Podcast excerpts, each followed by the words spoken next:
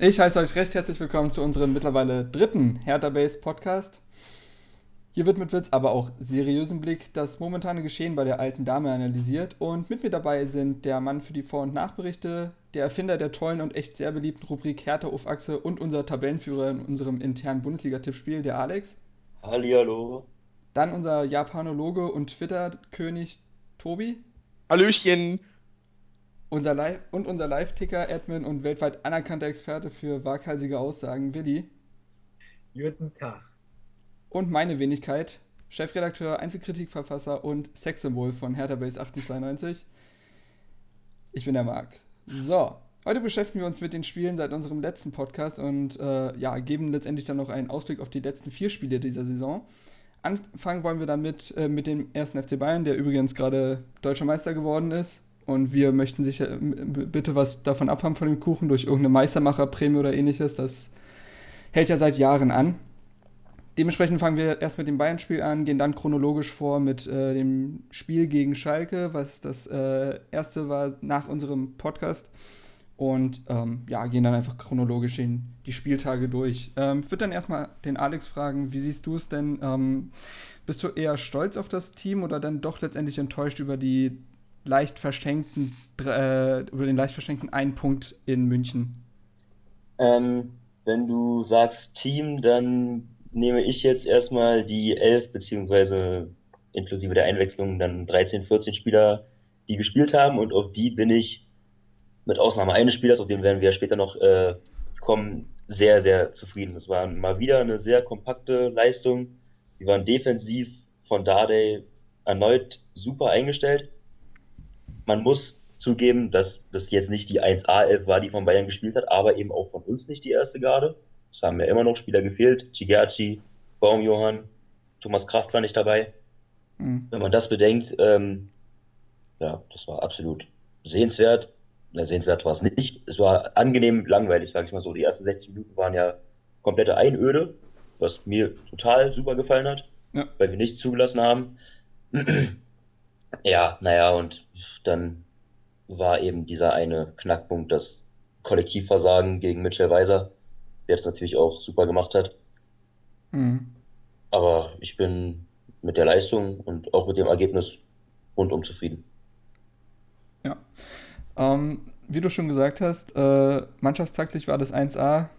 Das hatte ja auch Sebastian Langkamp äh, im Hertha TV-Interview nach dem Spiel gesagt. Der war deutlich angefressen, weil er gesagt hat, dass man Bayern äh, nicht alle Einzelaktionen absprechen kann. Also die werden Einzelaktionen im Spiel haben, da wirst du sie nicht aufhalten können. Gut, dass es so ein junger Mann wie Mitchell Weiser macht, war jetzt nicht zu erwarten, sondern eher vom Götze oder Müller. Aber das Problem ist, dass er halt sagte, dass der Rückraum gedeckt sein muss im Strafraum. Und das war es halt nicht. Und das hat man zigmal im Training angesprochen und ähnliches. Also der war sehr, sehr angefressen nach dem Spiel. Und äh, man hat ihm angemerkt, dass es ihn frustriert, dass man durch eine Aneinanderkettung von recht individuellen Fehlern äh, das Spiel oder den einen Punkt aus der Hand gibt. Ähm, Willi, welche Spieler haben dir denn äh, besonders gut gefallen oder welche haben besonders herausgestochen? Also ich finde es schwer zu sagen, dass einer wirklich doll rausgestochen hat. Also mir hat ein Kalu, auch wenn er vorne sehr äh, blass war, hat er mir äh, in der Spieleröffnung sehr gut gefallen. Also er hat sich immer wieder einen Ball geholt, hat ab und zu mal einen äh, Ball auch gut weitergespielt, einen gut, klugen Pass gespielt, aber so generell hat mir das Kollektiv sehr gut gefallen. Also ich fand, alle waren sie gut. Sie haben im Umschaltspiel super gespielt. Der Schulz bis auf seine wunderbare Chance, die er versammelt hat, aber ansonsten hat er gut gespielt. Haraguchi hat mir gut gefallen. Ja, und unsere Abwehr. Also der Brooks, der hat wieder ein wunderbares Spiel gemacht. Also ich finde es schwer, da wirklich einen rauszuholen. Aber wenn ich mich wirklich auf einen festlegen müsste, wäre es wahrscheinlich Burchard, weil der spielt jetzt, der hat jetzt äh, mal wieder eins von, von Anfang an gespielt, selten von Anfang an gespielt, ist glaube ich einmal nur reingekommen für Kraft in dieser Saison und jetzt spielt er halt einmal von Anfang an und macht ein super starkes Spiel mit einigen starken Paraden und äh, hinter diesem Hintergrund, wenn ich mich auf einen festlegen müsste, wäre es wahrscheinlich Burchard. Hm.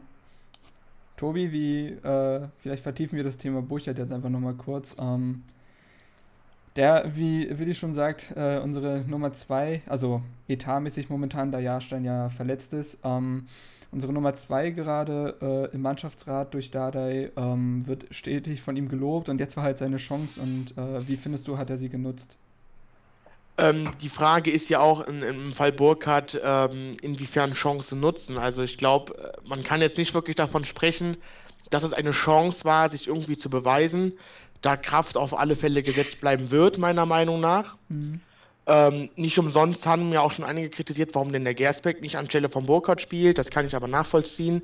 Der Gersbeck, der hat lange gefehlt und ihn dann, dann ins kalte Wasser zu schmeißen, wie eins äh, in Dortmund, halte ich dann für doch zu riskant. Mhm. Burkhardt hat das ganz souverän gemacht, hat das, was aufs Tor kam, gehalten. Wirkte meiner Meinung nach aber auch ähnlich wie Kraft in der Strafraumbeherrschung etwas ja, unsouverän gelegentlich. Aber allem, allem war das auf jeden Fall ein gutes Spiel von Burkhardt dafür, dass er halt relativ selten für uns spielt. Ähm, und bestätigt damit eigentlich auch das, äh, was da der wohl in ihm sieht. Aber ich denke mal, auch jetzt in den, auf Jahre hinweg, ähm, dass er sich da nicht durchsetzen wird. Das wird Kraft weiterhin bleiben. Eventuell dann halt der Gersbeck oder der, wie heißt der, Körber, glaube ich. Genau. Ähm, der soll ja auch noch unglaubliches Talent besitzen. Und dann dieser Lund, ich habe jetzt vom Lund, Lund äh, habe ich auch schon mehrmals gelesen, genau. Mhm. Ähm, ich denke mal, entweder Burkhardt ähm, sieht es ein, dass, dass er dann halt mal spielen kann, wenn er gebraucht wird. Mhm. Oder aber auch, er geht dann im Sommer oder lässt seinen Vertrag dann nächstes Jahr auslaufen und geht dann ablösefrei in die zweite oder dritte Liga. Weil, so ehrlich müssen wir sein, wir haben mit Kraft auf jeden Fall einen grundsoliden Bundesliga-Torwart und halt mit Gersberg und Lund und Körber und wie sie alle heißen, auf jeden Fall noch ein paar Talente in der Hinterhand. Also nochmal auf deine Frage zurückzukommen, Chance genutzt. Ja, er hat souverän gespielt, aber ich würde es nicht als eine Chance, um sich beweisen zu können. Mhm. Das würde ich so nicht nennen. Ja, also ich muss auch sagen, dass mir Burchard ähm, ziemlich gut gefallen hat. Äh, daher hatte ihm ja noch vorm Spiel gesagt, dass er doch bitte nur 100 und nicht 150 Prozent äh, mit äh, rangehen soll, ähm, dass er einfach locker aufspielen soll ähm, in seinem ganz normalen Rhythmus. Und ich finde, das hat man ihm auch angemerkt. Also kann jetzt auch am Alter oder ähnliches liegen, dass er oder an der Erfahrung, dass er jetzt einfach ein bisschen ruhiger geworden ist. Und er hatte einige Szenen, wo er sich gut bewiesen hat. Einmal, wo er gegen Weiser sehr entschlossen rauskam. Ich glaube, es war Weiser, es könnte auch Götze gewesen sein. Mhm. Äh, ähm, dann natürlich die, die echt gute Parade gegen den Kopfball von Lewandowski. Ähm, auch der Ball, wo, äh, auch der Ball von Schweinsteiger, den hat er gut gehalten. Also insgesamt auch eine grundsolide Partie. Ich finde auch, ähm, hatte ich auch in Einzelkritik geschrieben, diesen Schuss, den Boateng aus der zweiten Reihe ablässt, birgt viele Gefahren, ähm, weil es ein ganz schöner Strich war und oft lassen Keeper den nach vorne abprallen, dann steht dann Lewandowski beispielsweise oder sie lassen ihn sogar durch die Beine kullern. Das hast du alles schon gesehen in dieser Saison und auch in den letzten Jahren. Auch den musst du erstmal so halten. Dementsprechend auch, denke ich auch, dass es eine grundsolide Partie war. Ähm, daraus jetzt zu schließen, dass er sich jetzt mehr Chancen auf äh, Stammelf oder ähnliches erhoffen kann, ist wohl, äh, ja, ist wohl Hanebüchen. Ähm, es ist gut zu wissen, dass wir da mit Burchard jemanden haben, der notfalls einspringen kann und der das grundsolide macht. Und ähm, Alex, hast du noch eine Meinung dazu? Nee, ich kann mich da Tobias voll und ganz anschließen. Also er, er hätte jetzt noch so brillant halten können, also auch wenn er jetzt eine Partie wie Manuel Neuer damals für Schalke gegen Porto abgeliefert hätte, glaube ich nicht, dass Thomas Kraft irgendwie ins Banken kommen würde. Also, Ja. aber er hat top, äh, top gespielt, man kann nichts von aussetzen. Ja.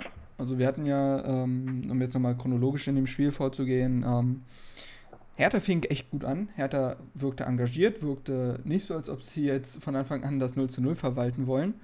Ähm, da war, ist zum einen zu erwähnen ähm, die Kalu-Chance, wo er eine recht gute Position hat, das äh, Ding dann aber über den Kasten zieht. Das kann, das kann passieren. Äh, Schönkchen. ein Quäntchen, ja. Ähm, und natürlich, äh, als sich Schulz über äh, links gut durchsetzt, den Ball nach rechts schippt und Stockert ihn dann leider nicht reinmacht, das war in der 8 Minute, das hätte schon äh, einen leichten Knall in München gegeben, wenn wir da so früh in Führung gegangen wären. Also, Hertha. War doch letzte Saison auch so. Ah, doch, ja. Durch Ramos. Der hat doch auch Ja. in der achten Minute oder so letzte Saison in Bayern. Mhm, mhm. Ja, nach einer Ecke. Ja. Und ähm, also Hertha wirkte aggressiv, wirkte spielfreudig, äh, wollte ein paar Kombinationen vorne bringen. Kalu hat einige gute Haken geschlagen, hatte gute Einzelaktionen in den ersten 25 Minuten. Ähm, es entwickelte sich dann aber immer mehr zu einem Spiel von den Bayern, wobei man da dazu sagen muss, das äh, hatten wir ja auch schon besprochen, dass allein Ballbesitz, und den hatten die Bayern ja mit 70, 75 Prozent teilweise, äh, nicht gleichzeitig Spielkontrolle bedeutet, denn oft lag dieser Ballbesitz beim jungen Gaudino beispielsweise, der damit nicht, noch nicht so viel anfangen konnte. Das äh, liegt wahrscheinlich auch an seinem Alter. Der hat zwar viel Platz bekommen, aber viel Produktives ist dabei jetzt nicht rumgekommen, außer ein paar gute Pässe auf die Seiten. Ähm, man konnte defensiv das sehr gut machen, hat die Bayern eigentlich immer in, neut in relativ neutralen und nicht gefährlichen Zonen gehalten. Ähm, wen ich tatsächlich äh, rausnehmen möchte, äh, so ein wenig, ist Peter Pekarik, der mir sehr, sehr gut gefallen hat. Also besonders in der Anfangsphase und in der ersten Hälfte. Der wirkte sehr aggressiv in seinen Zweikämpfen, aber trotzdem fair. Also er hat nicht ein Foul begangen, äh, hat aber trotzdem 16 von 23 Zweikämpfen gewonnen, was äh, eine ziemlich gute Quote ist. Ähm, hat seine Seite komplett dicht gemacht. Und also, äh, wenn ich in der ersten Hälfte einen der in der Viererkette rausnehmen müsste, wäre das wahrscheinlich Pekarik, weil er am auffälligsten gespielt hat. Ähm, ansonsten, wie schon Willi gesagt hat, halt äh, in Verteidigung hat das sehr gut gemacht mit Brooks und Langkamp und Lewandowski ausgeschaltet. Ja, und in der zweiten Hälfte äh, hat sich das Spiel dann, ja, dann wurde das dann doch relativ äh, viel von Bayern kontrolliert. Hertha hat offensiv wenig für Entlastung gesorgt. Und dann kam letztendlich der Wechsel in der 65. Minute, als man Kalu rausnahm und Du hast die Schuldchance vergessen. Die Schuldchance, natürlich. Quatsch, habe ich total vergessen. Ähm, natürlich, also einmal hatte man noch tatsächlich für Entlastung gesorgt, als Haraguchi einen sehr, sehr genialen Pass äh, in die Schnittstelle der Bayern-Abwehr gespielt hatte. Äh, Schulz diesen aufnimmt, alleine auf Neuer zurennt und den Ball nicht versenkt. Da gibt es äh, zwei Dinge, die man beachten muss. Ähm, zum einen, natürlich, wenn du frei vom Torhüter stehst, musst du den machen. Da gibt es keine Entschuldigung an sich. Andererseits hat das natürlich auch Manuel Neuer Weltklasse gemacht in seiner normalen Form. Und ich glaube auch, dass du äh, bei Manuel Neuer mehr Respekt hast, wenn du auf sein Tor zurennst, als bei, äh, weiß ich nicht, äh, irgendeinem anderen Keeper in der Bundesliga. Ähm, allein wegen der Stur Statur vielleicht schon. Aber also, sind, wir, sind wir mal ehrlich, äh, in der Szene hattet ihr ernsthaft oder hat, habt, hattet ihr euch Chancen ausgerechnet, dass der Schulz ihn wirklich reinmacht? Ja. Ich hatte, als ich gesehen habe, diesen geilen Pass von Haraguchi in den Lauf von Schulz und gesehen habe, dass der Schulz alleine auf den Neuer zurennt, ich hatte sofort Bedenken, dass der nicht reingehen könnte. Naja, nach dem Paderborn-Spiel dachte ich so, vielleicht hat er ein bisschen Blut geleckt. Aber. Der hätte ja links dran vorbeigehen können, aber ja. Pff, schwierig, schwierig. Ja. Also, Zumal Schulz wirklich nicht für seine Beidfüßigkeit bekannt ist. Das heißt, es ist relativ schnell äh, ausrechenbar, was er machen möchte. Ähm, ja, wir hatten dann halt diese Chance und äh, um einen Knackpunkt im Spiel zu nennen, das war der eine, der andere war natürlich dann die Auswechslung in der 65. Minute. Kalu geht runter und ein Jeng, ist es richtig, ein Jeng kam? Ja. Ja. ja. Äh, ein Jeng kam äh, man nahm also seinen einzigen Mittelstürmer raus. Und ähm, Alex, wie fandest du denn die Entscheidung von Dade, das, äh, diesen Wechsel zu tätigen? Darf ich den anderen Wechsel gleich mit ansprechen oder möchtest du erstmal nur auf den nee, einen kannst, Wechsel eingehen? Kannst du auch machen, kannst du auch machen. Gut, also das ist auch schon das, was mir gegen Hannover aufgefallen ist, dass das Verwalten zu dem frühen Zeitpunkt keine gute Idee ist. Mhm. Also gegen, gegen Bayern mag das noch irgendwo Sinn machen, defensiver einzuwechseln, aber komplett die Offensive rauszunehmen. Also danach ist ja Stocker rausgegangen für, ja. für Hegeler. Kurz. Genau, ach ja, für Jens Hegeler. Was glorreich funktioniert hat. Ähm, es war natürlich auch, also natürlich hat sich Dardai mehr von dem Wechsel versprochen. Man konnte nicht erwarten, dass Hegeler die Erwartungen in dieser Art und Weise mit Bravour unterbietet. Mhm. ähm, ja, aber, aber in, der, in der 65. oder in der 60. Minute brauche ich nicht schon anfangen, das Ergebnis zu verwalten. Das kann ich vielleicht in der 75. machen, aber das ist einfach noch zu früh, weil das Problem ist ja, und das ist ja dann auch passiert, wenn dann eben doch das 0 zu 1 fällt, dann hast du eben vorne keinen mehr, der es ausbügeln kann. Ja, dafür ist ja dann muss man den Wagner bringen. Wie genau, dafür muss man dann Wagner bringen. Naja, dafür ist ja, ja. Nico Schulz dann ins Zentrum gerückt. Ähm, um wahrscheinlich mit seiner Schnelligkeit irgendwie nochmal nach vorne zu kommen. Aber da kam mir dann halt wirklich nichts mehr. Weil, man muss auch sagen, ähm, nach den beiden Wechseln von Kalu und Stocker, die hat Dada ja auch begründet, weil beide dann irgendwann zu platt waren, ähm, hat vorne irgendwie die Entlastung komplett gefehlt und dadurch hatte Hertha halt auf ziemlich engen Raum ziemlich arge Probleme gegen die Bayern. Das hat man auch Deutsch an Schelbrett gesehen, finde ich. Der dann halt wirklich starke Probleme damit hatte, weil das Spiel dann wirklich halt im Mittelfeld sehr eng zuging. Mhm. Und hat dann irgendwann die Entlastung ja auch nach vorne gefehlt und ja, hat man ja dann gesehen. Da kann auch ein Wagner nicht mehr viel machen.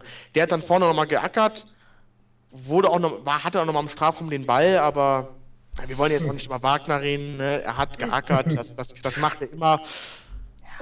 Er war er hatte besser noch, als er war besser als Hegeler. Also er hatte noch 10 Minuten. So, da kannst du halt auch nichts mehr erwarten. Also da kannst du von keinem Spieler wirklich was erwarten, wenn er jetzt nicht die individuellen Skills eines Marcelinho hat. Äh, also ist einfach, naja, ist doch einfach so, dass äh, in 10 Minuten fast jeder, Handelic hätte es auch noch gemacht. fast jeder Fußballer Probleme damit hätte, noch ein Spiel zu entscheiden. Also das, das so wechseln kann kaum jemand in der Bundesliga, außer halt den Bayern. Ähm, ja, wie ihr schon sagt, äh, offensiv hat dann die Entlastung halt gefehlt. Ähm, das hat man deutlich gespürt. Und ähm, um jetzt äh, zum 1 zu 0 zu kommen, was, äh, ja, was ärgerlicher kaum sein könnte. Also, Mitchell Weiser erhält den Ball oder hat den Ball, je nachdem, ist eigentlich egal. Auf jeden Fall. Äh, Aber wo, der wurde doch, ich weiß nicht von welchem Verteidiger, von uns wurde ja aus dem 16er der Ball hoch, das wollte wahrscheinlich ausballern. Plattenhart. Plattenhardt. Genau, Genau, Plattenhardt. und dann, dann kam ja Weiser zum Ball, genau. Mehr hoch als weit, aber das darf trotzdem nicht als Erklärung für Nee, den klar. Gegentreffer gelten. Ähm, Weiser bekommt den Ball und Weiser steht nun vor vier Mittelfeld, äh, vor vier Hertha-Spielern an der rechten Seitenlinie und schafft es durchzukommen. Und äh, den größten Fehler dabei begeht Jens Hegeler, der einmal mehr wie falsch rennt, über, äh, Falschgeld über den Platz rennt und ähm, überhaupt nicht entscheidend stört. Der Mann ist über 1,90 groß. Mitchell Weiser wiegt 70 Kilo höchstens, ja. Äh, und er schafft es nicht, ihn an der Seitenlinie, notfalls auch mit einem Foul, zu stoppen. Was daraus folgt, ist, dass äh, Weiser erst richtig Fahrt aufnehmen konnte, denn bis dahin stand er ja mehr. Ähm, konnte richtig Fahrt aufnehmen. Natürlich ist es dann ein bisschen schwierig, wie Schellbrett und äh, Plattenhardt da rangehen. Sind auch mehr wie Slalomstangen. Aber so ein Weiser, der das dann auch echt, echt gut macht und sehr viel Antritt hat, äh, ist es, glaube ich, schwierig. Also der Hauptfehler geht auf jeden Fall auf Hegelers Kappe. Ähm, Tobi, wie hast du das gesehen? Mit Entsetzen, mit Entsetzen. Das fing ja schon vor der Szene an. Man hat dann gesehen, der Jens Hegler beim, beim Gegenpressing, beim, beim Räume eng halten, der ist der hinterhergejoggt wie so eine alte Oma, wenn, wenn die nicht sogar schneller hinterher rennt, ne? Und dann äh, dieser hohe Ball halt von Plattenhardt. Und dann dachte ich schon, ah, Jägeler, jetzt spring da mal zum Ball, klär den ins Aus mit dem Kopf oder was weiß ich. Und dann hat Weiser halt den Ball. Jägeler steht direkt daneben. Und was macht der? Anstatt der mit dem linken Fuß zum Ball geht, macht das mit dem rechten und fliegt selbst auf die Schnauze. Also bitte. Ey, dann, da, dann, dann dachte ich schon, das kann jetzt nicht wahr sein. Ja, und dann sinnbildlich, wie du gesagt hast, hatte der Weiser ja ein zu leichtes Kinderspiel. Das war dann eine Ankettung von individuellen Fehlern. Dann war der Schweinsteiger im Strafraum, im Rückraum zu frei und dann hat der Burkhardt auch keine Chance mehr gehabt. Ja, Burchard trifft in dem Fall echt keine Schuld. Also der Schweinsteiger haut den da oben rechts rein, also er zimmert den da wirklich rein. Also da kann kein Keeper der Welt irgendwas machen. Der war richtig gut abgeschlossen, aber er hat natürlich auch den Platz dafür bekommen. Und da muss man sich halt auch fragen. Also die Innenverteidiger sollen natürlich noch weiter drin stehen für einen Lewandowski oder so, der dann direkt an der Torwartlinie halt den Ball reinschippen will. Äh, und weiter draußen steht dann halt ein Schweinsteiger. Und da ist halt die Frage, warum ist da jetzt kein Lustenberger beispielsweise? Denn Schellbrett hat zwar nicht glücklich agiert, aber er war ja, er war ja auf der linken Seite, also linken Abwehrseite von Hertha aus gesehen. Ähm, auf der Seite war er ja zu finden und hat versucht, Weiser zu stellen. Wenn er also nicht mehr da ist, dann muss ein Pekarik von der rechten Seite oder dann muss ein Lustenberger nachrücken und diesen Raum halt äh, zustellen. Und das ist halt nicht passiert. Das, also man erkennt, dass viele Dinge nicht funktioniert haben, weil Hertha nicht geordnet war, weil es irgendwie zu schnell ging. Es hätte aber im Keim erstickt werden können von Hegeler. So, und, äh, Vermutlich, vermutlich hat die Mannschaft ja auch damit gerechnet, dass der Hegler den irgendwie klärt. Geht man Ja. eigentlich auch von aus. Hat Dada ja auch selbst gesagt, in diesem Fall musst du einfach ein taktisches Foul begehen, dann ist die Sache geklärt. Hegeler stand keine, gefühlt keine 10 Sekunden auf dem Platz. Wenn der sich eine gelbe Karte holt, dann droht nicht wirklich, dass er vom Gelb, rot vom Platz äh, geht, weil er ja noch vorher gar keine Szene hatte, wo er irgendwie einen Foul hätte begehen können. Es, ist, es muss ihm doch vollkommen egal sein, was dann passiert. Und äh, das ist halt das Problem bei Hegeler, dass er, er wirkt unkonzentriert, er wirkt nicht entschlossen, er ist nie bei 100% im Kopf und, im, äh, und reagiert fast immer zu langsam. Das hast du in vielen Spielen gesehen. Aber ich Ähm, finde auch, er ist auch ziemlich ungenau. Also er wirkt auch so, als wäre er gar nicht ins Spiel eingebunden. Sinnbildlich war eine Szene kurz nach seiner Einwechslung, dass Pekarek sich einen Ball erobert hat, glaube ich. Dann mit Hegler einen Doppelpass auf der rechten Seite spielen möchte. Pekarek spielt den Ball auf Hegler, der nimmt ihn an. Pekarek läuft weiter am Flügel und Hegler spielt den Ball dann direkt ins Aus. Wunderschön. Ja, also ohne das jetzt hier zur großen Hegeler-Show verkommen zu lassen, muss man sagen, dass äh, ein Großteil dieses Gegentreffers auf seine Kappe geht. Ähm, ja, wie gesagt, danach wurde in der 83. wurde noch Wagner eingewechselt. Ich weiß gar nicht mehr für wen. Schulz. Für Schulz, okay. Ja, wie gesagt, hatten wir ja schon gesagt, Wagner hat da vorne noch so ein bisschen versucht für Wirbel zu sorgen. Jang hat mir tatsächlich sehr gut gefallen. Ähm, sehr, sehr viel gelaufen nochmal. Den, er hat sehr viele Sprints äh, hingelegt, hat versucht, die Bayern im Aufbauspiel schon zu stören, hat seine Mitspieler mitgewunken, hat versucht, sie mitzureißen, zu motivieren. Ich finde, so muss ein, so muss ein Einwechselspieler agieren. Und sein Tunnel in seiner ersten Ballaktion war natürlich auch nicht von schlechten Eltern. ähm, hat er auch einen Freistoß rausgeholt aus gar nicht schlechter Position, aber da muss man tatsächlich sagen, da hatte diesmal Marvin Plattenhardt echt kein Na, glückliches hatte Händchen oder schwachen, ja, hat keinen einen schwachen Tag. glücklichen Fuß. Seine Standards waren durch die Bank echt nicht gut. Das war ein bisschen schade. Es hätte eine Waffe sein können, haben wir in den letzten Wochen erlebt. Und die haben nicht so viele Spieler in der Startelf gehabt, die das abwehren können. Also ein Schweinsteiger ist zwar kopfballstark, aber nicht groß. Und ansonsten sind nur Dante und Boateng da, um das abzuwehren. Nehmen wir jetzt mal Neuer raus.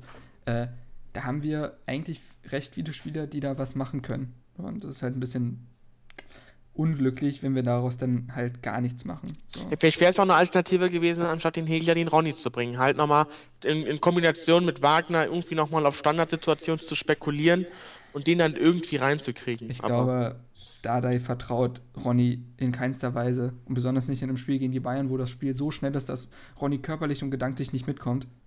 Ähm, nein, Hegler kommt ja auch so nicht mit. Na gut. Äh. ja, Aber Ronny wäre wahrscheinlich noch, hätte wahrscheinlich noch mehr rumgestanden wie Falschgeld als Hegeler. Aber gut, das können wir jetzt eh nicht sagen, weil das, kann man, das ja, kann man ja auch nicht beurteilen. Ist genau, genau. Wer weiß, Ähm, was passiert wäre, wenn jetzt, noch, wenn jetzt noch ein Stürmer auf dem Feld gewesen wäre. Wer weiß, wenn wir Behrens oder Benatira zur Auswahl hätten. Wer Mhm, weiß, hätte, mhm. hätte, Fahrradkette.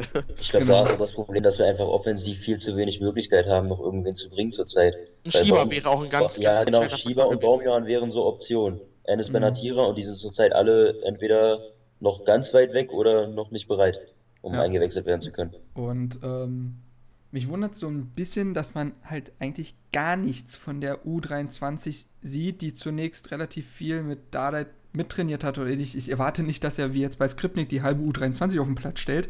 Überhaupt nicht. Aber vielleicht ein bisschen frisches Blut. Wisst ihr, was ich meine? Ja. Also, ja. also wenn man sich jetzt auch so manchmal, manchmal die Zusammenfassung und so weiter ansieht von den Spielen der U23, da sind ja schon ein paar, die können ein bisschen kicken. Also die sind ja recht schnell und können vielleicht frischen Wind reinbringen.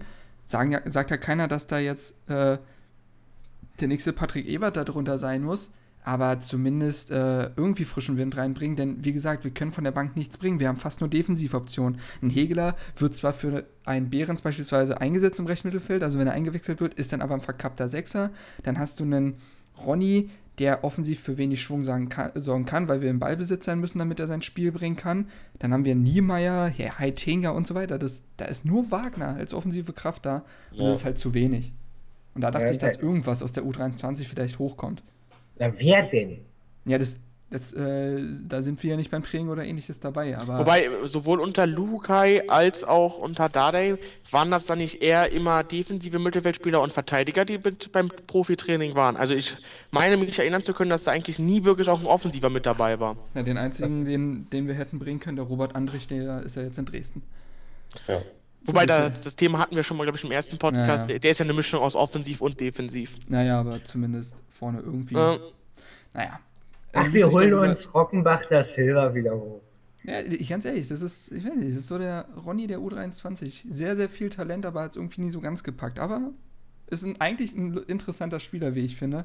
Ähm, naja, gut, aber müßig darüber zu diskutieren. Letztendlich haben wir 1 verloren. Man kann trotzdem, wie Alex schon äh, anfangs sagte, sehr, sehr stolz auf die Mannschaft sein. Das, äh, natürlich kann man sich davon nichts kaufen, wenn, wenn man hört, dass andere Mannschaften schon 5, 6, 7 Dinger in München kassiert haben. Das ist für das Spiel individuell gesehen natürlich äh, wenig wert, aber wir haben echt tolles Spiel abgeliefert. Wir haben äh, leider letztendlich keine Anerkennung von den Bayern so wirklich bekommen. Also Wir waren ja in der Berichterstattung gar nicht vorhanden.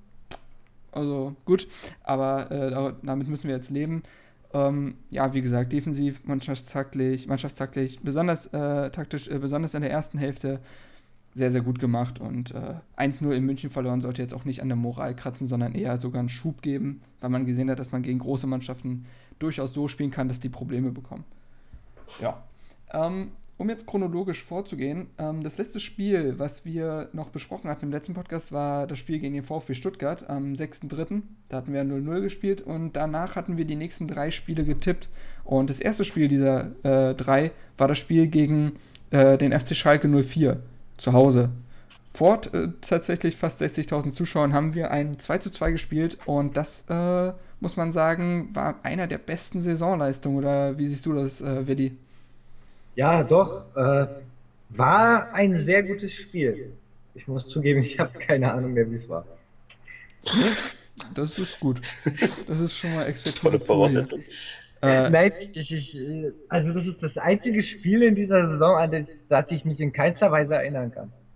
Okay, dann frage ich vielleicht, äh, Alex, hast du das Spiel noch in Erinnerung? Ja, ich habe es in Erinnerung, war wie immer in der Kurve ähm, und war echt begeistert. Also man, man hat ja nach dem Spiel gegen Stuttgart, gab es ja von Dardai schon so diese Marschrichtung und die Vorgabe im Training, dass es offensiver werden soll. Mhm.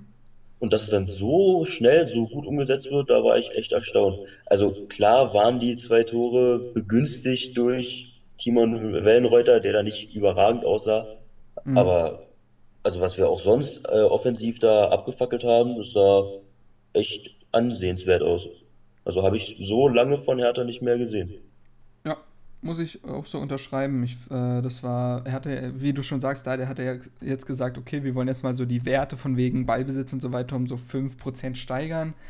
Und das hat man absolut gesehen. Man war ebenwürdig Schalke gegenüber. Schalke hatte kaum Chancen. Interessant ist natürlich, dass ausgerechnet dieser junge Leroy Sané da durch, äh, eigentlich der Einzige war, der durch Einzelleistung irgendwie aufgefallen ist. Alle anderen Spieler waren ja überhaupt nicht vorhanden, hatte man das Gefühl. Ähm, es war äh, offensiv echt gut, was man gespielt hat. Ähm, Haraguchi, das war ja auch so ein Spiel, wo man dann sagte, hey, der kann ja doch was. Also äh, da hat man ja echt gesehen, was der kann. Der Stocker hat gut gespielt. Das hat alles ineinander gegriffen. Das war sehr, sehr stimmig. Und man hatte das Gefühl, dass man jetzt auch unter Dada auch spielerisch äh, zulegen würde. Ähm, klar, Wellenreuter sah wie gesagt nicht glücklich aus, da, aber sich dahinter zu verstecken als Schalke wäre nicht gerecht Hertha gegenüber. Ähm, 2 zu 2 ging an sich in Ordnung. Und äh, ja, also ich muss sagen, das war so das Spiel, wo ich, wo ich, also ich hatte ja auch schon im letzten Podcast so ein bisschen Kritik gegenüber Dada geäußert. Es hat, äh, ich glaube, ihr erinnert euch noch, noch dran, nach dem Spiel gegen Stuttgart beispielsweise, äh, wo ich gesagt habe, dass mir das dann manchmal doch zu destruktiv ist. Ja. Aber nach dem Schalke-Spiel war ich absolut überzeugt. Also, ja. Ähm, Tobi, würdest du noch was zu dem Spiel sagen wollen? Ähm, da gibt es ja nicht mehr so viel zu sagen, außer ähm, dass man sich dann letztendlich nicht belohnt hat. Klar, das 2-2 an sich war eigentlich gerecht. Ist dann natürlich später, dass man in der Nachspielzeit ähm, Mhm. das 2-2 kassiert. Wären zwei. Punkte mehr gewesen. Naja, gut. Aber ähm, auf jeden Fall mit einer der besten Saisonleistungen.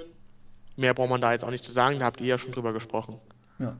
Stimmt, das äh, Gegentor, das hatte ich schon fast verdrängt. Das, das Tor von Martip, ne? Ja, genau. Nachspielzeit. Ja, das war bitter, das stimmt allerdings. Äh, nächstes Spiel war dann das Freitagsspiel in Hamburg.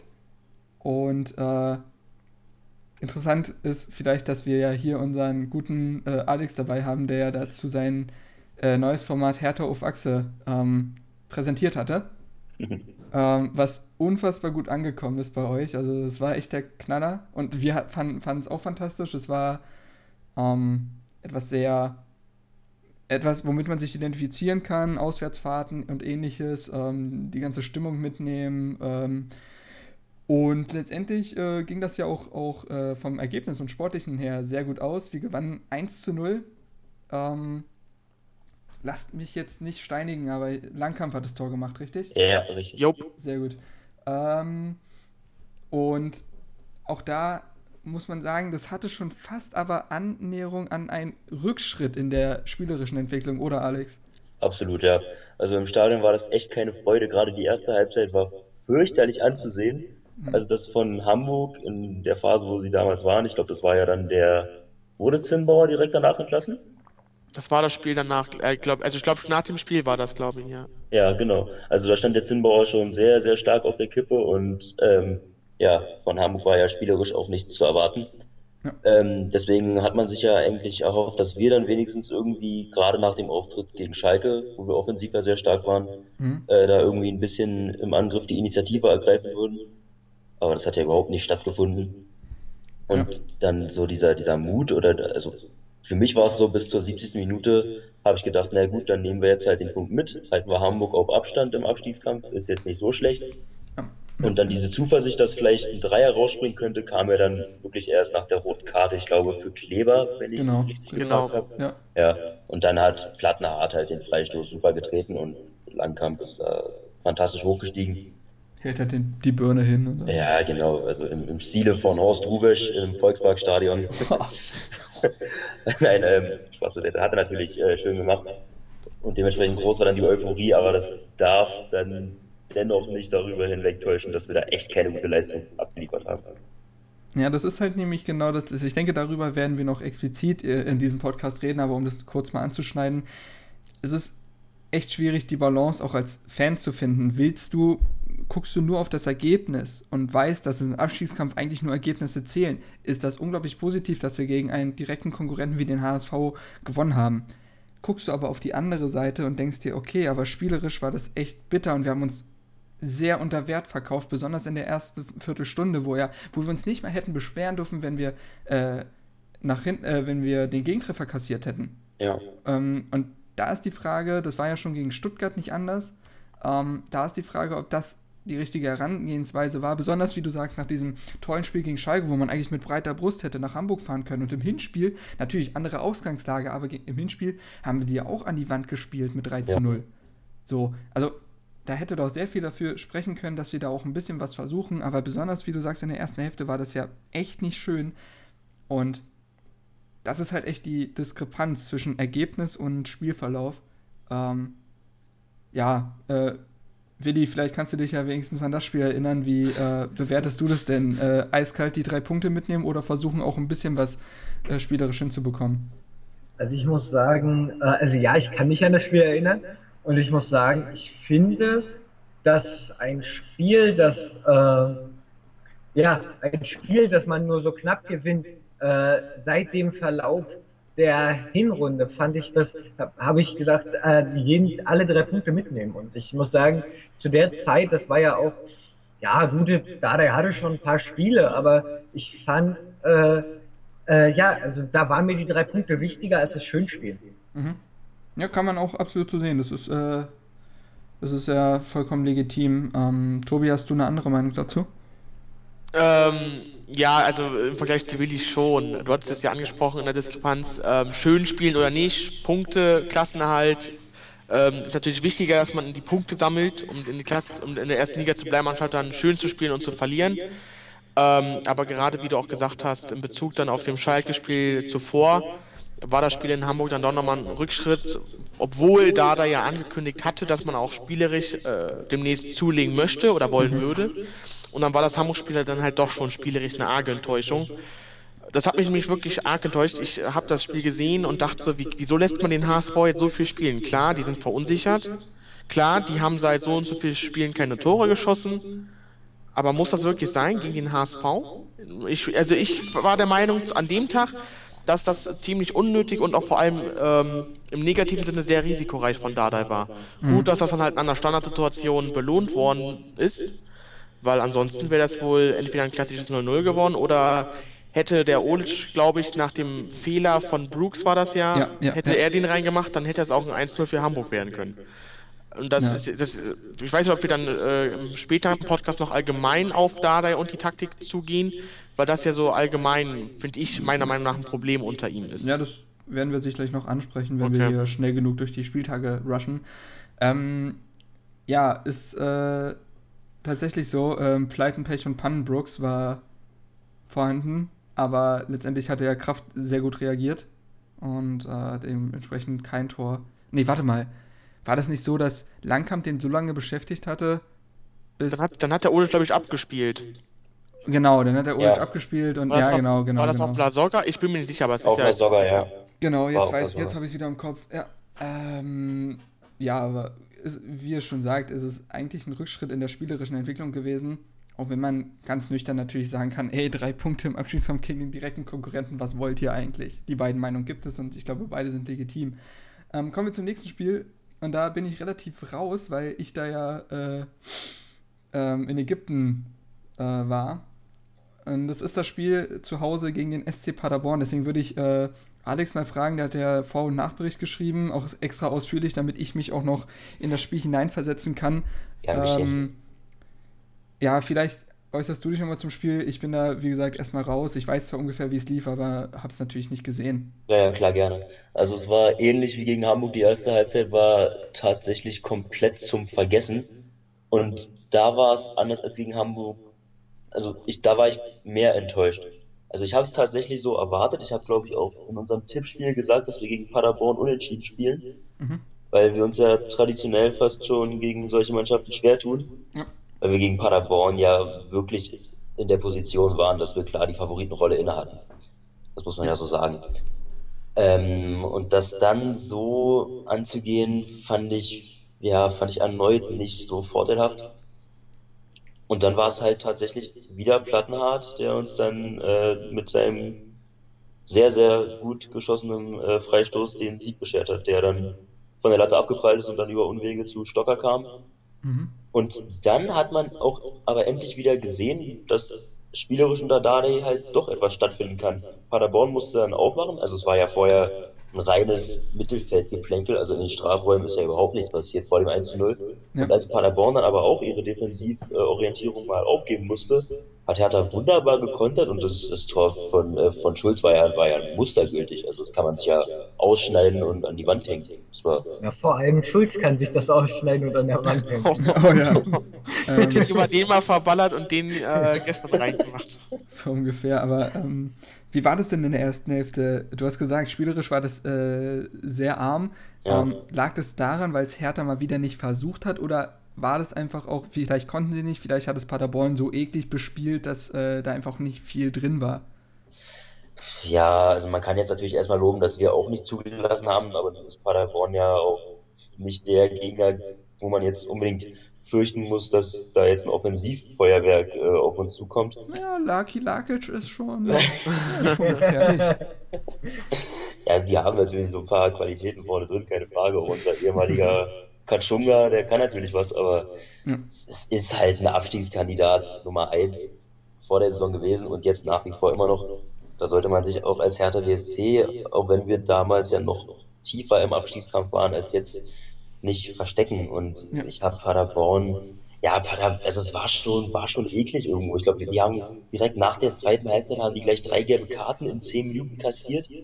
Also es war schon sehr zweikampforientiert, aber ja, dennoch, also wer dann solche Spieler wie Stocker und Kalu und so weiter vorne drin hat, der darf dann auch gegen Paderborn ruhig mal was zeigen, finde ich. Mhm. Ähm, ähm, Tobi, hast du äh, eine andere Meinung zum Spiel oder meinst du, dass Alex das äh, äh, weit genug äh, wiedergelegt hat? Ähm, also der Alex, der hat schon recht. Also das war schon sehr eklig und langweilig anzusehen. Nach den ersten 45 Minuten habe ich schon erstmal einen schönen ironischen Tweet verfasst, ähm, dass sich die Zuschauer im Olympiastadion ja wenigstens über die Sonne freuen können. Ja, haben sie wenigstens 90 Minuten Sonnenbank-Flavor, ja. Ja, das, Ähm, Wetter, das Wetter war gut, muss ich sagen. Bushido, Bushido lässt grüßen. Vor allem da- dadurch, dadurch hat man auch von den Spielen nicht so viel mitbekommen, weil die Sonne hat wirklich so dermaßen äh, auf die Ostkurve geschienen, dass man den Großteil des Spiels gar nicht ertragen musste. Das dann ist übrigens ein. Archite architektonisches Meisterwerk, die Ostkurve mit der Sonne. Ja. Das erlebe ich jedes Mal. Wenn, wenn da, ey, da kommt ein Sonnenschein raus, der, der blinzelt nur so raus und du denkst, weiß ich nicht, äh, Gandalf hätte ich gerade geblendet mit seinem Stab oder so. Ehrlich, das ist der Wahnsinn. Ja. Ähm, aber ja, äh, genau. Dann hat, dann Ähm, hat der Alex ja noch gesagt, er, er wäre vom Paderborn-Spiel noch enttäuschter gewesen als das vom, gegen den HSV. Auch da kann ich zustimmen. Also ich war ja schon beim HSV-Spiel enttäuscht von der, von der Spielweise von Hertha. mhm. aber gegen Paderborn nochmal so ähnlich zu spielen. Letztendlich ähm, Das war ja ganz, äh, ganz krass zu sehen, generell unter Dada, man steht ja wirklich tief in der eigenen Hälfte.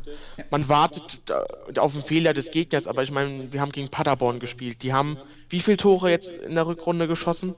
Lass Mehr als mich der HSV. mehr, mehr, als, Würde ich jetzt mal ganz wagemutig behaupten. jedenfalls nicht viele. Und, und offensiv sind sie verunsichert. Jetzt in der Rückrunde, wie viele Siege? Keine Ahnung, ich beschäftige mich ja nicht mit sowas. Ich glaube, ein tatsächlich nur oder Ein so. oder lass es zwei sein. Jedenfalls zeigen sie in der Rückrunde, warum sie letztendlich schon vor der Saison von allen als fester Abstiegskandidat gehandelt worden sind. Mhm. Und da muss ich auch Alex recht geben, da kannst du auch, wenn du solche Leute wie Stocker, Kalu, Behrens und Haraguchi vorne stehen hast, dann kannst du auch von alleine mal gerne etwas mehr in der Offensive tun, auch eventuell ein bisschen mehr auf Risiko spielen. Ja, ja. ja. Ähm, Letztendlich äh, wieder eine Standardsituation von Plattenhardt, die uns an den Arsch gerettet hat. Dann hat Alex ja auch gesagt, Paderborn musste eröffnen und dann halt nochmal das schöne 2-0, aber Vorlage von Pekarik, ne? Ja, richtig. Vorlage von Ja. Pekarik, genau. Aber äh, insgesamt muss man auch bei dem Spiel sagen, letztendlich wieder etwas Glück gehabt, so wie gegen den HSV, aber spielerisch, naja. Ich hab grad nach, ganz kurz, ich habe gerade nachgeguckt. Sie haben zwei Siege Paderborn, ja. Habe ich gesagt, siehst du, ich bin gut. Ui, ui.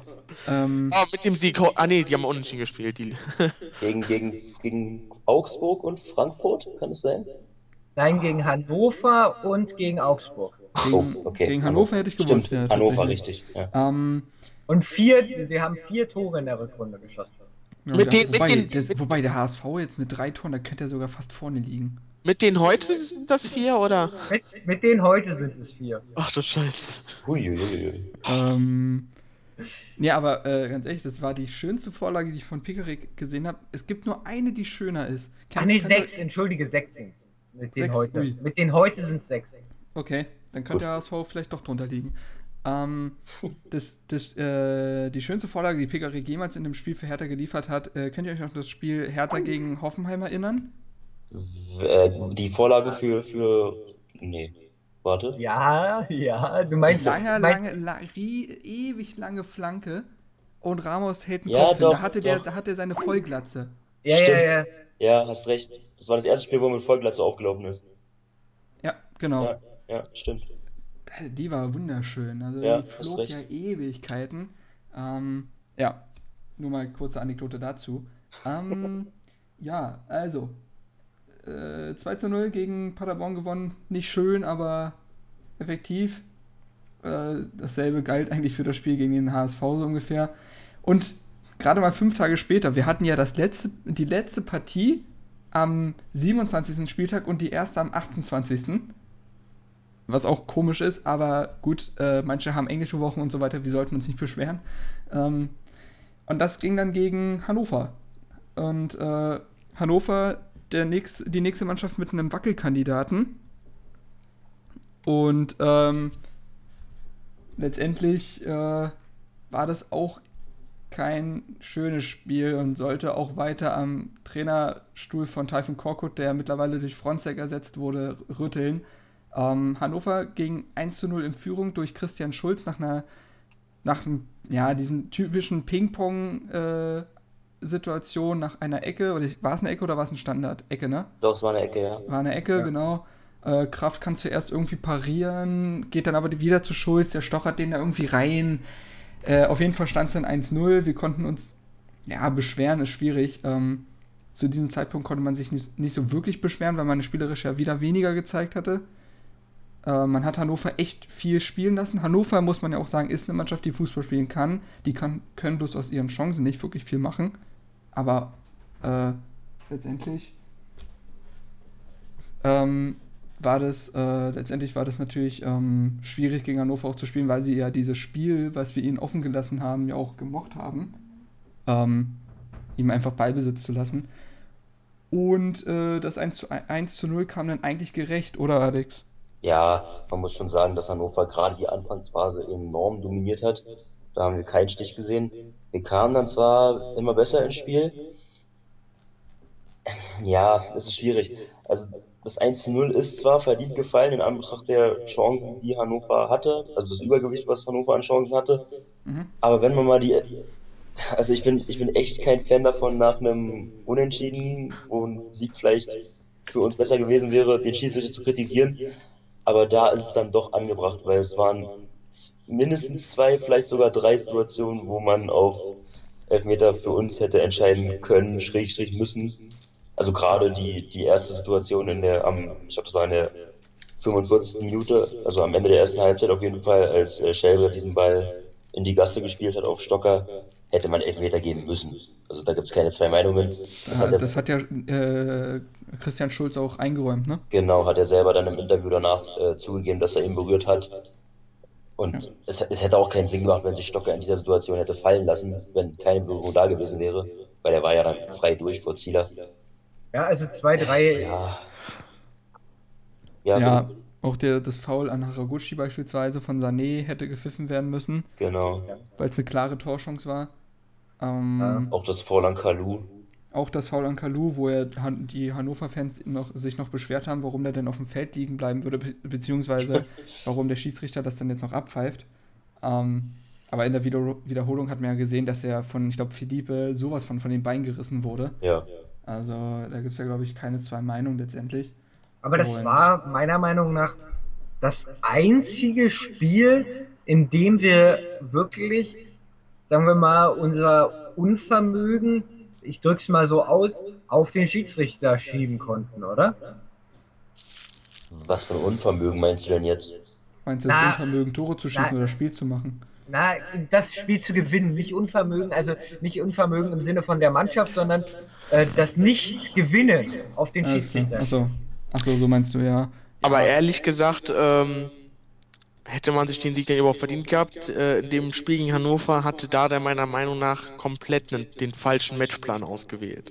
Ja, aber klar, klar, klar kannst du auf den Schiedsrichter jetzt äh, die Verantwortung schieben, von wegen, du hast uns drei Elfmeter verpfiffen, du Arschloch.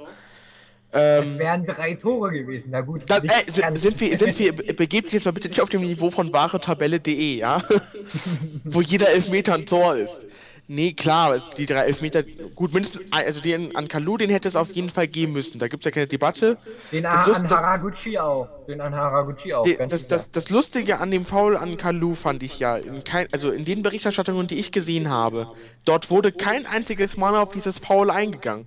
Kein ja, einziges Mal. Weil, es, weil, es, weil es eigentlich fernab des Spielgeschehens stattfand. Glaub, ja, aber das spielt, das spielt doch keine Rolle. Ja, ja, nee, richtig, ja, ja klar, es war trotzdem. Der, der Kalu wurde ja umgehauen, spielt den ja. Ball weg und dann kommt Philippe angerast. Ja, so. Ja, völlig recht. Äh, dann, Verkappte Dante, ey. Wirklich, dann, ist so lustig. Dann, dann gab es ja die Szene an, an Stocker. Gut, das, das war wirklich arg schnell. Da möchte ich dem Schiedsrichter keinen Vorwurf machen, weil das wirklich sehr schnell ging. Ähm, aber auch an Haraguchi wie, wie weit der Arm da draußen war, da musst du eigentlich auch Elfmeter gehen. Wenn man bedenkt, äh, dass dann Mainz, glaube ich, ein, ein, war es am selben Spieltag gegen Leverkusen oder war es die Woche darauf, wo die dann zwei Elfmeter sogar quasi geschenkt bekommen haben. Ich glaube, es war sogar die Woche drauf. Lass mich lügen. Nein, nein, das war an dem, das war an dem Spieltag, glaube ich. Das war an dem ah. Spieltag. Ja. Stimmt, das, doch, natürlich, das war an doch, dem Spieltag, uns, ja. Wir ja, haben uns ja. noch drüber aufgeregt. Und zu dem Kalu-Ding, ich hatte es ja auch Sky auch geguckt, und der Sky-Kommentator sagt dazu, ja, aber da darf er doch, da, das war ja, da war der Ball ja schon weg, da muss es keine Elfmeter geben, wo ich so Nee, denke, da, also ich habe ich hab ja auch auf Sky geguckt, und äh, ich habe das so in Erinnerung, weil dann hat der Hannover die Konterchance.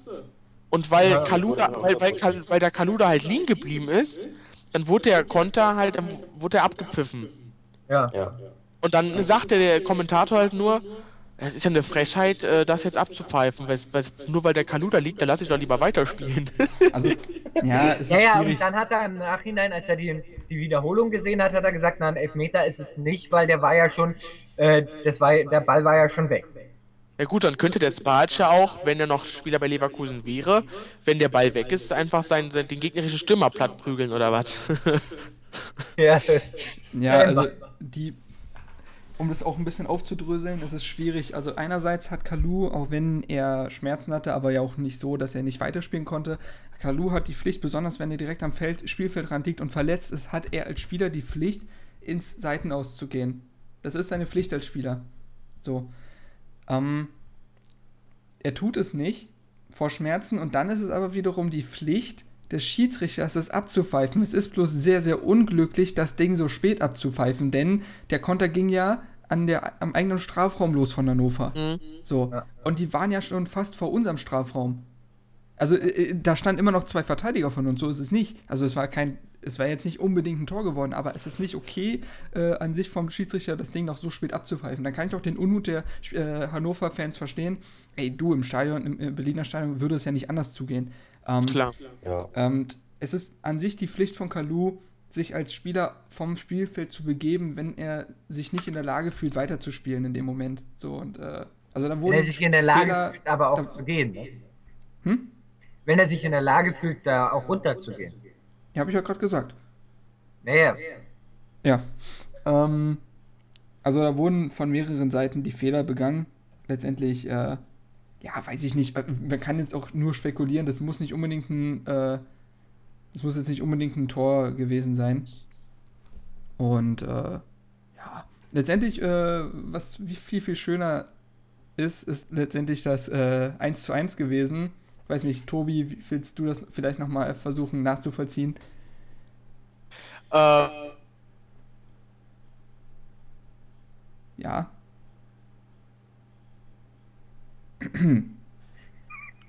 Okay, äh, Tobi will nicht. ich Ähm, glaube, er hat disconnected. Ich, ich, Kann- kann, ich kann auch verstehen, dass ihm in Anbetracht äh, der, der Naturgewalt dieses Tores die Sprache verschlägt. hä? Was war das denn jetzt? War, war, der Tobi, der war kurz weg, nur für die Erklärung hier. Wir nehmen das ja über Skype auf und Tobi, äh, also, nur ich war jetzt gerade wieder weg. das ist richtig, ja. Ey, leck mich doch. Ähm, Ähm, auf jeden Ja, Tobi, vielleicht willst du das Tor nochmal, ähm, ohne dass es dir die Sprache verschlägt, äh, nochmal versuchen zu rekapitulieren. also, ähm, ich habe ja damit ange wie, wie weit hat er das jetzt eigentlich aufgenommen? Oder war Ähm, ich weg? Mit Ä, nur Ä. Mit mit, Ä, achso, ähm, okay. Also, ähm, ich weiß schon gar nicht mehr genau, wie der Ball eigentlich zu Stocker kam. War, Freistoß wird von Mauer abgeblockt. okay. Jedenfalls nimmt er den Ball dann außerhalb des 16ers einfach mal per Saltfallzieher direkt aus der Luft ähm, und drescht ihn da unten in die Ecke rein. Äh, oh Gott, ey, oh Gott. Also, ich habe das Tor gefeiert, als wären wir deutscher Meister geworden, ne? Also, so, vor allem Ich Stocker, hab, Stocker die ganze Saison über, oh, der schießt ja eh keine Tore. Äh, voll der Fehleinkauf, was macht der überhaupt? Und seine Torvorlagen sind ja auch nur abgefälschte Schüsse. Und dann kommt er mit so einem Ding. Boah. und ich, Ja. und ich im Ticker macht das doch wieder perfekt, oder?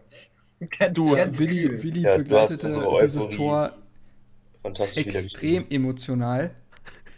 Er schrieb Tor für Hertha, Stocker macht den Ausgleichstreffer und dann mit dem wunderschönen Satz, geht doch, Punkt. Stocker schießt das schönste Tor seit Marcelinho und dem Freiburger Treff, äh, Treffer gegen Freiburg und Willi schreibt, geht doch. So, so viel dazu. Aber ich möchte auch mal, also Schellbrett hat ja, ähm, Plattenhardt war ja nicht beim Spiel dabei, ne? Deswegen hat Schellbrett Genau. die äh, Standards geschlagen und Ja. äh, er chippt mehr den Ball rein, es wird von der Mauer abgeblockt und äh, Stocker zimmert das Ding da unten links per Seitfallzieher ein. Also, weiß ich nicht, äh, wenn, wenn Schulz sein Tor gegen Paderborn sich einrahmen lassen soll, dann hat Stocker das bitte mit diesem Tor zu tun. Ähm, da war ja keine Chance für Zieler, also null. Nee, Ähm, gar nicht. und das plus diese Sch- äh, Schusstechnik, das, das war schon atemberaubend. Vor allen Dingen war das, ich kann mich noch daran erinnern, Hertha lässt Hannover spielen, Hannover macht das Tor und ich sitze frustriert da und denke mir, Ja. ja. was willst du eigentlich erwarten? So, und bin, bin erstmal down und denke mir, dass das alles nicht sein muss, dass Hannover jetzt auch nicht die Übermannschaft ist und so weiter. Und äh, es war ja relativ schnell nach diesem Treffer.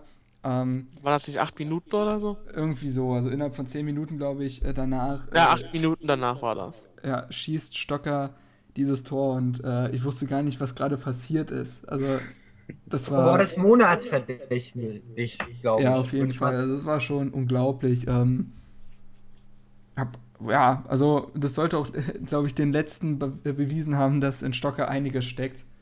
Ähm, und dass er auch über Einzelaktionen Spiele entscheiden kann.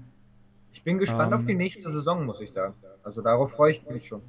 Dann können wir ja später drüber sprechen, oder beziehungsweise am nächsten oder so. Ähm, glaube auch, dass Stocker in der nächsten Saison noch besser werden kann, auf jeden Fall.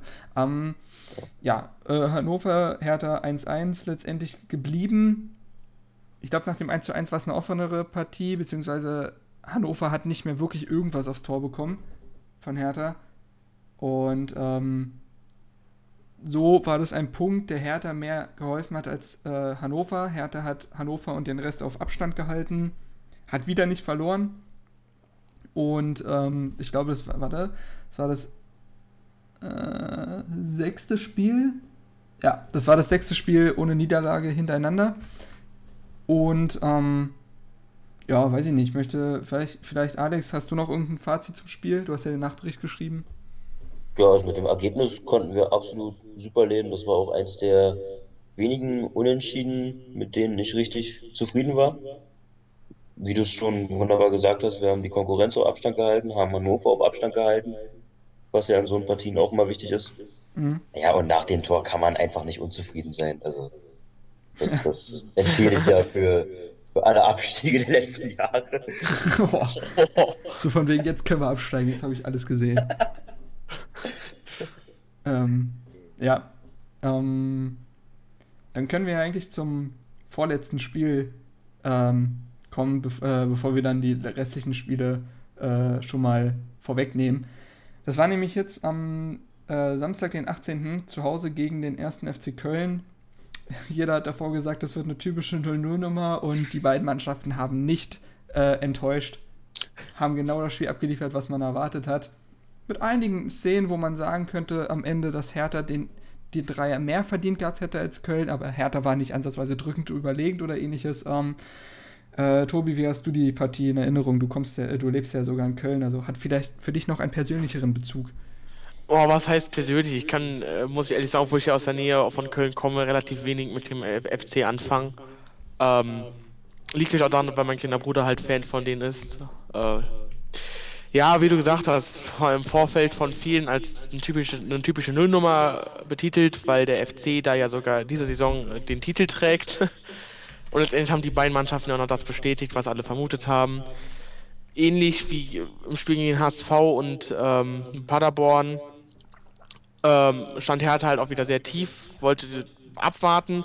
Problem war halt nur in dieser Partie, dass der FC ebenfalls extrem tief stand. Das war am Ballbesitz immer sehr gut zu sehen, egal wer den Ball hatte. Die gegnerische Mannschaft stand, glaube ich, mit allen Feldspielern in der eigenen Hälfte. Und Außer Kalu und Uja wahrscheinlich. Nee, nee, Kal selbst äh, Kalu stand äh, sehr oft in der eigenen Hälfte. Also man stand wirklich sehr tief. Ja, stimmt eigentlich, ja, ja. Äh, die Räume waren, waren eng, letztendlich, na, ich glaube, so viele Torchancen gab es da jetzt auch gar nicht. Und dann hatte man ja noch Glück, ich weiß gar nicht, ob es in der ersten Halbzeit oder in der zweiten, als Schellbrett an äh, dem Marot gezogen hat. Da, dach, ja. da dachte ich schon so, oh oh, oh oh.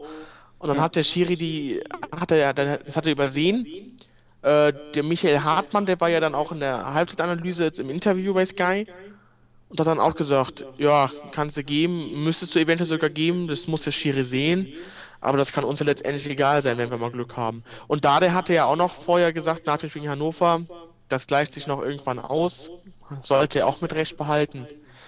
Ähm, ja, es war halt 0-0, mit dem, na, ich würde nicht sagen, mit dem ich zufrieden bin, weil Köln war ja zu dem Zeitpunkt oder ist auch aktuell noch einen Tabellenplatz vor uns.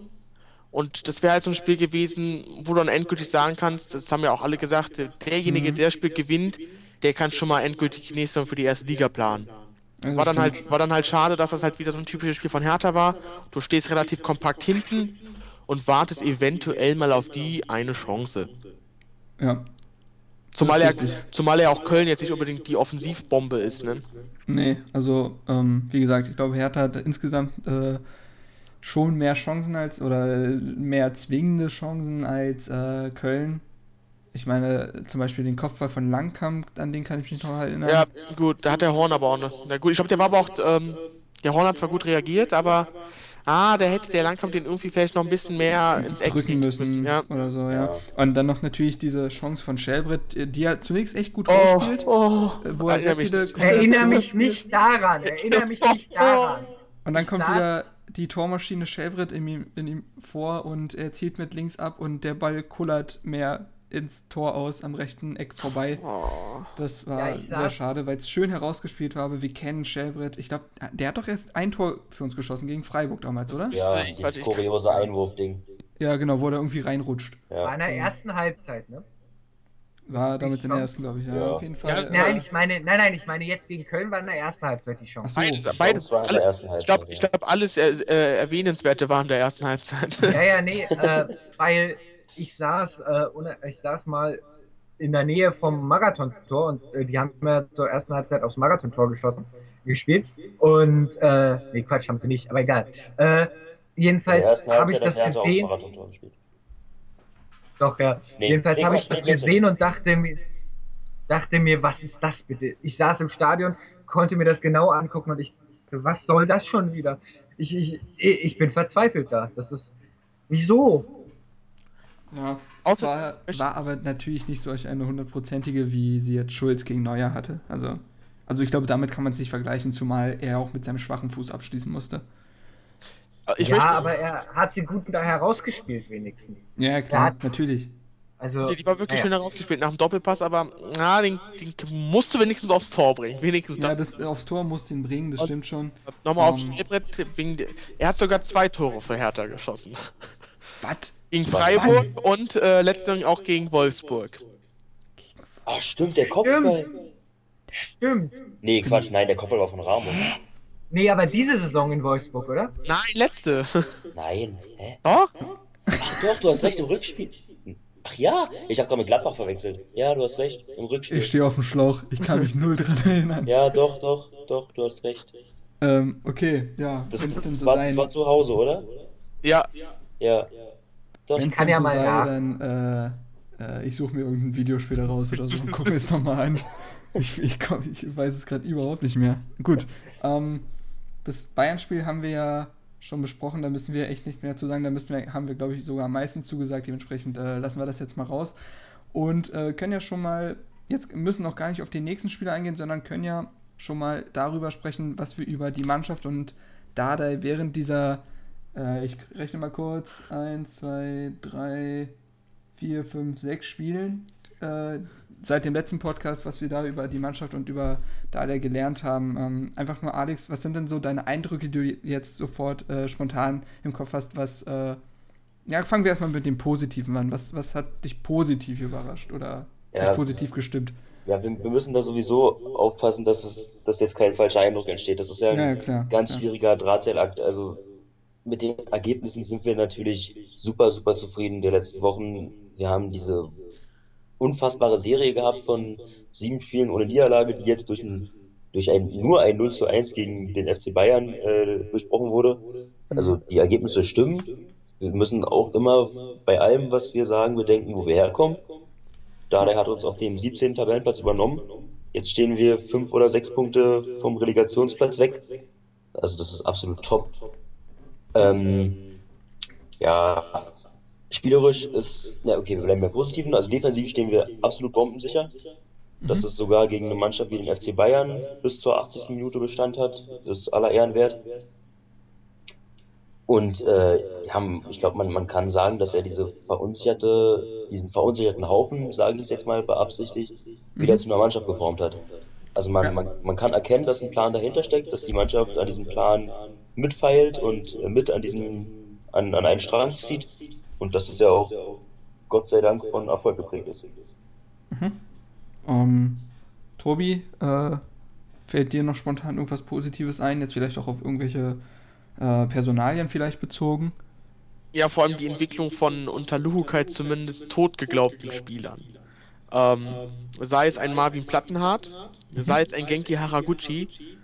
Ähm, Marvin Plattenhardt vor der Saison galt ja so, ah gut, jetzt haben wir mit Nico Schulz und Plattenhardt haben wir zwei junge äh, Spieler für die linke Seite, die man aufbauen kann, auf jeden Fall zu Bundesliga-fähigen Spielern. Vielleicht mit, mit Blick auf mehr, ne? Ja. Träumer. Ähm, war ja dann nicht gesetzt, ähm, hat dann ein paar Spiele gemacht, unter anderem auch gegen Hannover in der Hinrunde, mit Stellungsfehlern äh, zur Niederlage beigetragen, dann auch immer irgendwie verletzt oder der Autounfall, den er hatte, dann äh, halt wieder nicht gesetzt und dann unter Dardai aber hat ihm das Vertrauen gegeben, er zahlt zurück, ist grundsolide in der Defensive, ähm, seine Standards, jetzt mal ausgenommen das Spiel gegen die Bayern gestern, ähm, Die Standards sind ordentlich. Wenn er jetzt beispielsweise noch zur nächsten Saison mehr Offensivdrang entwickelt, dann kann er auf jeden Fall ein sehr wertvoller Linksverteidiger werden für uns. Das hat Dade heute sogar in einem Interview gesagt. Ich glaube, aber der hat ja ein bisschen übertrieben. Er sagte nämlich, dass Plattenhardt auf jeden Fall, äh, glaube ich, internationale oder zumindest europäische Klasse hätte oder so. Man, man kann es übertreiben, ne? Ja, kommt drauf an, welchen Aspekt er ja, anspricht. ähm, ja, dann Haraguchi halt.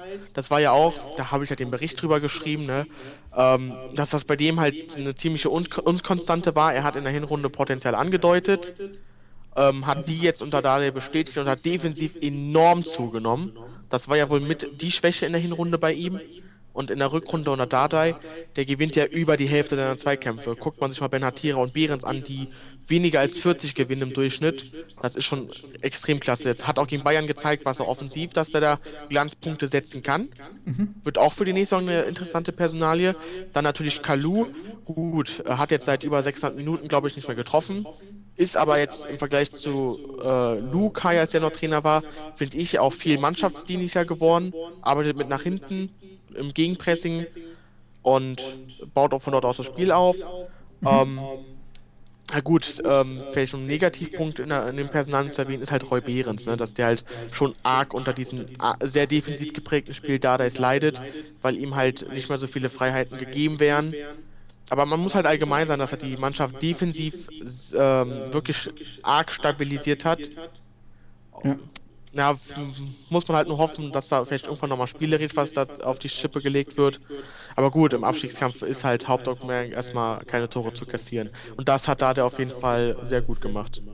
Mhm. Bei den Personalien ähm, würde ich noch gerne ähm, Valentin Stocker nennen. Der, also hat man ja schon beim Main-Spiel gemerkt und der da da sehr, sehr viel befreiter aufspielt. Ähm, viel mehr von seinem Talent und seinem Können aufblitzen lässt. Ist er ist, ich bin mir sicher, der ist immer noch bei 70 bis 80 Prozent. Mhm. Der kann Ja. noch viel mehr kommen. Dafür braucht er auch eine funktionierende Offensivmannschaft. Da hapert es noch so ein bisschen. Es liegt nicht nur an ihm allein. Aber er spielt unter äh, Dade weitaus besser als vorher. Und wen ich noch erwähnen möchte, ist, ähm, ist auf jeden Fall noch Anthony Brooks. Weil, ähm, also Lankam möchte ich nicht erwähnen, weil Lankam unter Dade, glaube ich, genauso gut gewesen wäre. Er war ja aber, aber unter Lu Kai nicht fit. Also er war ja verletzt. Also das kannst du jetzt einem Lu Kai nicht mehr vorwerfen, dass, ne? Mhm. wisst, was ich meine. Mhm. Aber Brooks, finde ich, hat sich relativ, also besonders in den letzten Spielen, hat er sich stabilisiert, was seine Ja. Fehler angeht. Also er wirkt sehr viel seriöser, was den Spielaufbau an, äh, angeht, was Zweikampfführung angeht und was natürlich halt, wie gesagt, seine individuellen Fehler, die er eigentlich immer in seinem Spiel hat, äh, die hat er reduzieren können. Keiner sagt, dass er jetzt gegen die nächsten vier Gegner das nicht mehr bringen wird. Das kann durchaus sein. Aber besonders in den letzten Spielen muss ich sagen, dass er sich unter Dada unter in diesem Gesichtspunkt echt verbessert hat. Ja, weil er Ähm, mehr Vertrauen kriegt, denke ich. Also ich Kann denke, es sein, ja. liegt daran, naja, wenn er einen Fehler gemacht hat, dann hat Luca ihn sofort zerrissen. Das würde Dardai nicht tun. Dada zerreißt sich eher selber für seine Fehler, das merkt man ja in den Interviews immer. Sie- ähm, er hat ja auch wegen Nico, er wurde natürlich auch wegen Nico Schulz nochmal angesprochen heute, der, der Dardai, Mhm. ähm, wegen dem, wegen der hundertprozentigen Chance. Und da hat er gesagt, der Nico, der, äh, sein Kopf, der hängt heute immer noch. Und ich habe ihm gesagt, Kopf hoch. Du hast den Ball gehabt, du hast, äh, bist gut zum Torwart hingelaufen, hast deine Entscheidung getroffen und der Torwart hat ihn gehalten, da kannst du nichts machen. Und äh, er hatte auch gestern direkt äh, nach Spielende im Interview mit Sky gesagt, ja gut, den hätte Nico machen können, hat er nicht. Ist mir egal, er spielt trotzdem nächste Woche. Ja. Ja, er ist, er ist halt viel, er baut die Spieler eher auf, als dass er sie runter macht. Das ist War halt das, war, das nicht, war, war das aber nicht auch bei Brooks der Fall? Der hatte gesagt, ich möchte Brooks nicht alleine äh, das Gegentor jetzt an Ma mit Martip, möchte ich ihm nicht Ja, ja. alleine in die Schuhe schieben. Er spielt Genau. nächste Woche trotzdem. War da Ja. genau Genau. dasselbe.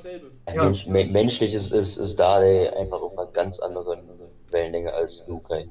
Naja, weil Dardai auch im Gegensatz zu Lukai auch mal auf hohem Niveau wirklich Fußball gespielt hat. Und dadurch selber weiß, was man wahrscheinlich braucht und was nicht. Ja, gut, das hat, das, hat, das hat Felix Magath aber auch. Aber hat, hat Lukai noch nie mit uns Fußball auf höherem Niveau gespielt? Also Willi? Nein, nein, nein, Nein, Ja, es geht, es geht um ihn als Spieler. Ach so, okay. Ähm, und das finde ich aber ist natürlich, also mit Magan und so, aber ich finde, es könnte tatsächlich irgendwo ein bisschen der Grund sein, dass Dardai die Situation, besonders in Berlin, die Drucksituation durch Medien und Fans kennt. Und dadurch Fehler eher verzeiht, weil er weiß, wie Spieler daran zerbrechen können.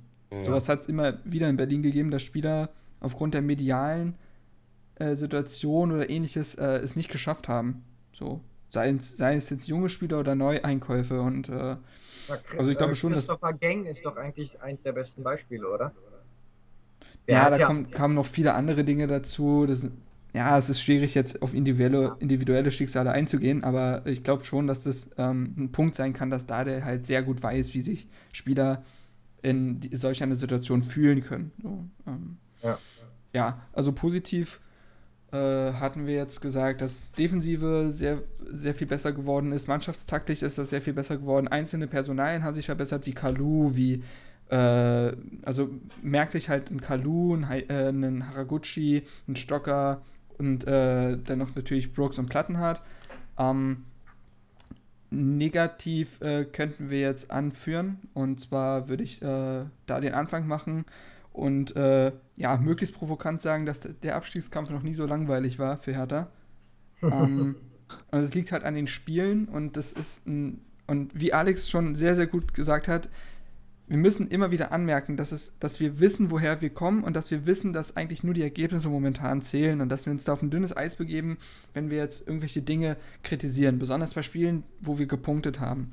Ähm, dennoch äh, wage ich mich jetzt mal auf dieses dünne Eis und sage, dass es mir oft, und das ist, merkte ich gegen Stuttgart, Hamburg, in dem Fall auch Paderborn und Hannover so gewesen, vielleicht auch noch Köln, ja, das ist schwierig zu sagen, ähm, Köln nehme ich da jetzt mal raus, äh, mir zu destruktiv war. Das war zu sehr auf Sicherheit, das war null mit stolzer Brust gespielt und ähm, es ist schwierig, das wirklich merklich zu kritisieren. Es ist bloß etwas, das mir auffällt und was mich leicht nervt, auch wenn man es nicht, auch wenn es mich nicht nerven dürfte. Ähm, Alex, du hattest die Punkte vorhin angeführt, vielleicht möchtest du da einfach äh, weitermachen. Ja, ja, es ist, es ist wirklich ganz dünnes Eis, aber wenn wir uns mal die Ergebnisse in ihrem Zustandekommen angucken, dann ist es ja wirklich der Fall, dass wir enorm wenig herausspielen. Also, ich würde das Spiel gegen Stuttgart jetzt mal noch ausnehmen, weil die Mannschaft da noch trotz des Sieges gegen Augsburg für mich einen ziemlich verunsicherten Eindruck gemacht hat und es da vielleicht wirklich die richtige Herangehensweise war, ähm, dieses 0 zu 0 zu sichern. Aber was danach kam, ähm, Moment, jetzt muss ich mal kurz nachgucken. Das Spiel danach war gegen Schalke, genau. Das war spielerisch zwar top, aber wenn man jetzt mal ganz überzogen gesprochen ähm, das sagen möchte, dann wären die beiden Tore mit Ralf Fährmann im Kasten wahrscheinlich nicht gefallen. Mhm. So, dann kam, also trotzdem war das spielerisch ein absoluter Fortschritt. Und genau deswegen dachten wir ja auch, dass es dann so weitergehen würde. Gegen Hamburg war es dann Standard, der das Spiel entschieden hat. Ebenso gegen Paderborn. Und gegen Hannover war es auch eine individuelle Aktion von Stocker, die also mit der spielerischen Leistung von Hertha jetzt nichts zu tun hatte. Ja. Und ich würde auch das Spiel gegen Köln da gar nicht ausnehmen, weil für mich war das ein sehr merkwürdiges Spiel. Wir haben für mich das Spiel dominiert, haben die besseren Chancen gehabt. Und dann dachte ich, es wäre eigentlich der richtige Zeitpunkt, nochmal offensiv zu wechseln, weil ich auch im Stadion zu keinem Zeitpunkt den Eindruck hatte, dass Köln irgendwie gefährlich werden könnte. Also ich dachte, wenn hier heute eine Mannschaft als Sieger vom Platz geht, dann ist es Hertha. Mhm. Für mich kam zu keinem Zeitpunkt in Frage, dass Köln noch ein Tor macht. Und dann macht es für mich nicht Sinn, dieses 0 zu 0 zu verwalten. Zumal ich mit zunehmender Zeit, und das ist sehr merkwürdig, das Gefühl bekommen habe, dass Hertha sich mehr und mehr mit diesem Ergebnis anfreundet, obwohl man auch in der zweiten Halbzeit die bessere Mannschaft war. Mhm. Und dann ist es für mich eigentlich sinnvoller, wenn man, wenn man dann das Spiel auch so angeht, dass man als Sieger vom Platz gehen möchte, gerade wenn man merkt, dass Köln offensiv nichts ausrichten kann an diesem Tag. Und wenn man sich vor Augen führt, dass man mit einem Sieg mehr oder weniger sich aus dem Abstiegskampf verabschieden kann.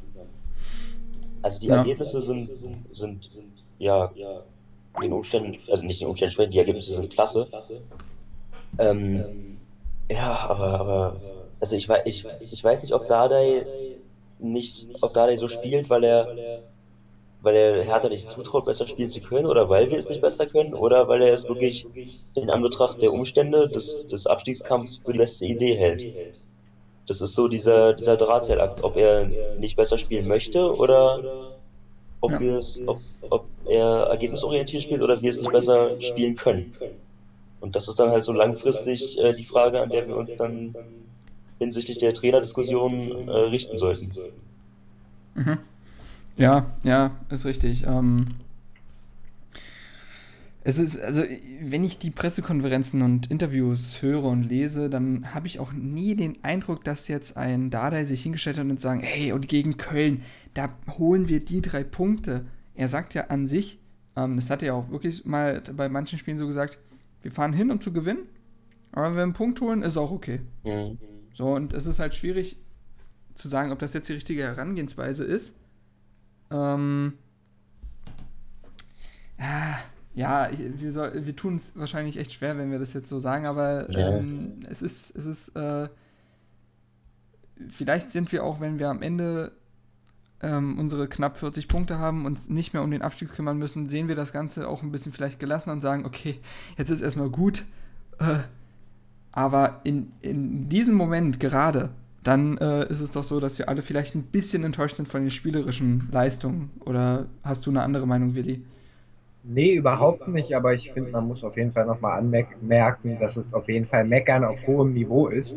Ja. Äh, weil, also hohem Niveau in dem Sinne, weil wir ja die Punkte einfahren, die wir brauchen.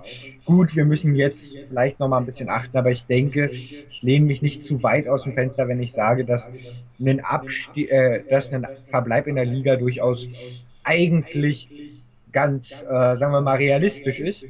Und ähm, deshalb denke ich, dass, dass, äh, dass das durchaus besser werden könnte.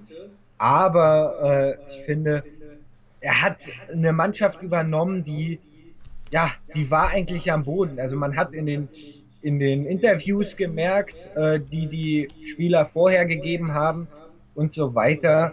Äh, also bevor Dardai kam, gegeben haben, hat man gemerkt, dass die nicht mehr wollten und dass die auch nervlich irgendwie total am Ende waren. Er hat eine völlig abgewrackte Mannschaft äh, übernommen, hat daraus eine passable Mannschaft übernommen, äh, gemacht, meine ich. Und danach, ja, ich denke, wir sollten erstmal nächste Saison abwarten oder je nachdem, falls er bleiben soll. Mhm. Das ist so das nächste Thema dann letztendlich, aber äh, dazu kommen wir vielleicht noch. Ähm, ja, also wir waren ja eigentlich, also äh, um das mal zurückzuführen, hatten wir ja zunächst das äh, Positive besprochen und jetzt das Negative. Negative, Negative haben wir ja schon gesagt, ist ein heikles Thema und sicherlich jammern auf hohem Niveau. Aber das wäre so das, was, wenn wir etwas momentan etwas Negatives zu beanstanden hätten, dann wäre das halt, dass wir dann doch letztendlich arg äh, destruktiv spielen und oft nicht das Selbstvertrauen an den Tag legen, was wir eigentlich haben sollten durch unsere Se- Serie oder durch äh, äh, spielerisch gute Spiele wie gegen Schalke. Mhm. Ja, aber letztendlich wissen wir alle, äh, dass wir glücklich sein sollten, nicht äh, wie Stuttgart oder Hamburg da mittendrin zu stehen, auch wenn uns natürlich nicht ewig viele Punkte trennen, aber wir haben noch ein gutes Polster an sich. Äh, ja, Ja, wollen wir einen Ausblick auf die letzten vier Spiele werfen? ja, Mhm. machen wir doch. Machen wir. Alles klar. Ähm, das nächste Spiel ist am Sonntag. Ich weiß es gar nicht, das ist das 15 oder das 18.30 Spiel. 17.30 Uhr. Äh, stimmt, äh, Samstag ist 18.30 Dementsprechend. Ja, 17.30 jetzt gegen Gladbach, unseren, gegen unseren guten Raphael, gegen unseren guten Favre. Torben Marx ist auch dabei, aber der steht ja nicht im Galler. ähm, aber den sollte man erwähnt haben. Ähm, ja, das, äh, da kommt eine extrem starke Mannschaft auf uns zu, die aber vielleicht durch unser in dem Fall destruktives äh, Spiel, was ja uns äh, gegen solche Gegner gut zu Ge Gesicht stehen sollte, vielleicht ein, ein paar Probleme bereitet? Oder glaubst du, Alex, es könnte doch eine relativ klare Geschichte werden? Hm, Nee, eine klare Geschichte wird also müsste es nicht unbedingt werden. Dass Gladbach natürlich ganz, ganz haushoher Favorit ist, darüber müssen wir uns nicht streiten. Äh, die haben gerade den VfL Wolfsburg geschlagen, schnuppern am, am, an der Vizemeisterschaft, wollen natürlich unbedingt die Champions League, ihre direkte Champions League Qualifikation klar machen. Ähm, aber ich glaube, du könntest damit recht haben, dass unser Spielsystem Lucien Favre nicht so gefallen wird. Weil Gladbachs Spielsystem ja extrem auf die äh, schnellen Konter ausgelegt ist. Ja. Und ähm, naja, also mal simpel gesagt, wenn du gar nicht nach vorne spielst, dann kannst du dem Gegner auch keine Chance zum Kontern geben. Ja, ist richtig. Also ähm, interessant ist ja, dass auch, dass ähm, in den letzten Jahren Gladbach immer Probleme gegen uns hatte.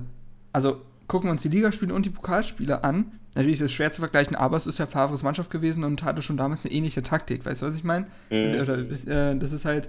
Und die hatten, ich, ich kann mich an wenig Spiele erinnern, wo wir jetzt irgendwie Haushoch verloren hätten oder so. Da hatten wir mal ein Unentschieden oder ähnliches. Ja, und ähm, wenn ich mir das hier mal angucke, haben sie auch durchaus mal äh, Punkte liegen lassen gegen Mannschaften, die auch tiefer stehen. Also gegen den HSV nur 1-1, gegen Mainz nur 2-2, gegen Frankfurt, okay, Frankfurt äh, ist ein schwieriges Spiel, aber auch äh, die haben, stehen natürlich tiefer gegen Gladbach 0-0. Ähm, dann auch gegen Frankfurt das Hinspiel 3-1 verloren und gegen Mainz nur einen Punkt geholt im Hinspiel. Also da sind viele Spieler dabei, auch Freiburg-Köln, beide 0-0. Ähm, also die haben, glaube ich, echt Probleme gegen Mannschaften, die wissen, dass sie spielerisch nicht so gut sind und sich deswegen etwas defensiver orientieren. Mhm, und ja. deswegen glaube ich auch, wie du, Alex, dass äh, da was rausspringen kann. Vielleicht sogar mit einem Konter ein Sieg, wenn man den mal gut zu Ende spielt, wie jetzt gegen Bayern mal den Stocker, der Stocker den doch reinmacht oder der Schulz, kann es auch durchaus sein, dass wir gegen Gladbach punkten können. Kann ich mir echt gut vorstellen, auch zu Hause. Ähm, ich ähnlich. Äh, ja, ja, Willi, dann mach weiter, wenn du es ähnlich siehst. Okay, ja. Ähm, also, gut, ihr kennt mich ja mit meinen vagehalsigen Aussprüchen. Oh nee. Äh, nein, also ich Die denke, eventuell ist es auch ein Vorteil, dass Dada ja schon mal unter Favre gespielt hat und durch, durchaus auch mit äh, Raphael gespielt hat. Ja, okay, gibt es auch andere in unserer Mannschaft, die das getan haben. Aber ich denke, das ist gar nicht mal so schlecht, äh, gar, gar keine so schlechte Ausgangslage. Und ich bin durchaus positiv gestimmt, dass wir gegen Gladbach was holen können. Und äh, ich lehne mich jetzt aus dem Fenster. Ich sage sogar, dass wir gegen Gladbach einen Dreier holen. Hm. Hm. Tobi? Anderer Meinung? ich, ich bin ehrlich, ich weiß gar nicht, wie, was ich von dem Spiel erwarten soll. Weil ähm, Gladbach will die direkte Champions League Quali, hat jetzt sogar nur vier Punkte Rückstand auf den zweiten Platz, spielt ja auch immer noch eine Rolle wegen Fernsehgeldern und Prämien und Mhm, so. mhm. Ähm, das dürfte nochmal ein Ansporn sein. Auch Prestige. Wer will nicht schon Genau. Zweiter hinter den Bayern werden? Das ist ja irgendwie Erster der Resttabelle. Genau, so in etwa. Best of the rest. Ähm, muss ich aber auch dann äh, zustimmen, dass unsere sehr defensive Spielanlage Gladbach weniger liegen könnte. Ähm, ja, wir, äh, wir kennen Favres Spiel, das dürfte mittlerweile jeder kennen. Dada ja. dann auch. Raphael kennen wir ja dann auch. Ähm, ja, ich, ich ehrlich, wirklich, ich weiß nicht, was ich erwarten soll. Klar, könnte es uns liegen. Ähm, man muss halt nur hoffen, dass es keine individuellen Fehler gibt, dass man dann halt wirklich über 90 Minuten kompakt steht. Ja. Ähm, und dann könnte was möglich sein. Vorausgesetzt, dass man halt auch mal die eine Chance, die man hat, dann auch mal verwandelt. Ja. Denn Gladbach hat ja auch viele Spieler, die durch individuelle Leistung etwas zustande bringen können. Patrick Herrmann ist momentan genial Genau. drauf. Natürlich immer noch ein Spieler, den du eigentlich im Umschaltspiel haben willst, aber auf engem Raum ist der stark. Du hast einen Raphael, du hast einen Max Kruse, du hast äh, gegebenenfalls auch einen André Hahn oder einen äh, Azar. Das sind alles Spieler, die sich auf engem Raum gut durchsetzen können und immer auch den, die können sowohl selbst abschließen als auch äh, das Auge für die Mitspieler haben und den Punkt genau anspielen. Das ist gefährlich. Also, wie Tobi schon sagt, da musst du 90 Minuten da sein und keine Lücke lassen. Ähnlich wie jetzt gegen die Bayern. So, wenn wir, wenn wir so ein ähnliches Spiel aufs Parkett, aufs Parkett bringen können, glaube ich auch, dass da was drin ist und dass Gladbach vielleicht defensiv etwas unvorsichtiger ist, sollten sie uns in ihrer Hälfte halt eingeschnürt haben. So, dann kann es immer mal sein, dass da was passiert. Zumal wir auch durch Standardsituationen ja immer noch gefährlich sind. Also das ist ja nur wegen dem einen äh, standardarmen Spiel jetzt gegen die Bayern nicht vergessen. Also durch Standardsituationen haben wir immer noch eine Waffe. Und Gladbach hat, glaube ich, gar nicht mal so viele große Spieler. Also wer, wer fällt mir da spontan ein? Ja, Stranzel, ist, der, ist der noch verletzt? Ich glaube, Schranzel spielt nicht. Nee, der ist, also. Stranzel müsste noch verletzt sein, aber Janschke, der wird rechtzeitig fit, glaube ich. Ja gut, Janschke ist ja jetzt kein Hühner. Naja, nee, klar. Janschke Aber, ist echt nicht groß. Also, der gute Janschke ist nämlich auch verletzt. aber der, der, ich glaube, der, Grippaler, grippaler Effekt, der, aber okay, in zwei Tagen ist er wieder dabei. Okay, der wird sehr wahrscheinlich dabei sein. Ähm, Brauers? Brauers ist eigentlich nur Ersatz. Also die lassen da, wenn, glaube ich, lassen die da was anderes spielen. Also, äh, Nee, Brau- Brauers und Dominguez. Dominguez. Dominguez. ja, ja, klar, nee, Dominguez. ich gehe nur gerade, also. Nee, äh, Dominguez Janschke ist aber, ist aber außen. Aber bei aber Standards ist er ja trotzdem Ja, drin. klar, ja, ja, ja, stimmt. Also, Dominguez hat Janschke heute aber Innenverteidigung gespielt und Wendt auf, auf der linken Seite. Also ich könnte Ja. mir vorstellen, Aha, okay. dass, weil der Janschke, der wird ja wohl jetzt rechtzeitig fit, Ja. dass er dann mit Browers äh, in der Innenverteidigung spielt und Dominguez dann auf die linke Seite zieht. Das kann ich mir vorstellen. Hm. Oder Ja, im aber- Outfight oder so. Ja, Ja, also aber Janschke ist halt bei- nicht mal 1,80, äh, Brauers ist 1,92. Dann hast du natürlich noch dein, äh, dann hast du natürlich noch den Christoph Kramer. Ich glaube, der ist 1,87 oder so. Also da sind schon ein paar Spieler, 1,89 ist er tatsächlich. Ähm, da sind schon ein paar Spieler, die recht groß sind, aber es ist jetzt nicht die überwältigende äh, Macht an großen Spielern wie jetzt beispielsweise gegen Bremen. Ja, da ist ja die Mannschaft gefühlt im Durchschnitt 1,90. So, äh, also ich glaube, da kannst du schon was mit anfangen bei Standards und äh, ja, also das wäre so das Spiel gegen Gladbach. Ähm, wir können ja so wie äh, in alter Podcast-Tradition äh, gerne mal tippen, auch wenn das natürlich jetzt für unser Tippspiel äh, eine Gefahr sein könnte. Aber wir können ja uns da kurzfristig, wir können uns ja noch kurzfristig umentscheiden. Ich Genau. Oder wir- Spitzenreiter natürlich viel zu Ja, pass auf, pass auf. Wir machen es anders. Wir tippen nur die Tendenz. Ich glaube, das ist, äh, Ja, das ist eine Idee. einfacher. Ja. Also ich tippe gegen Gladbach.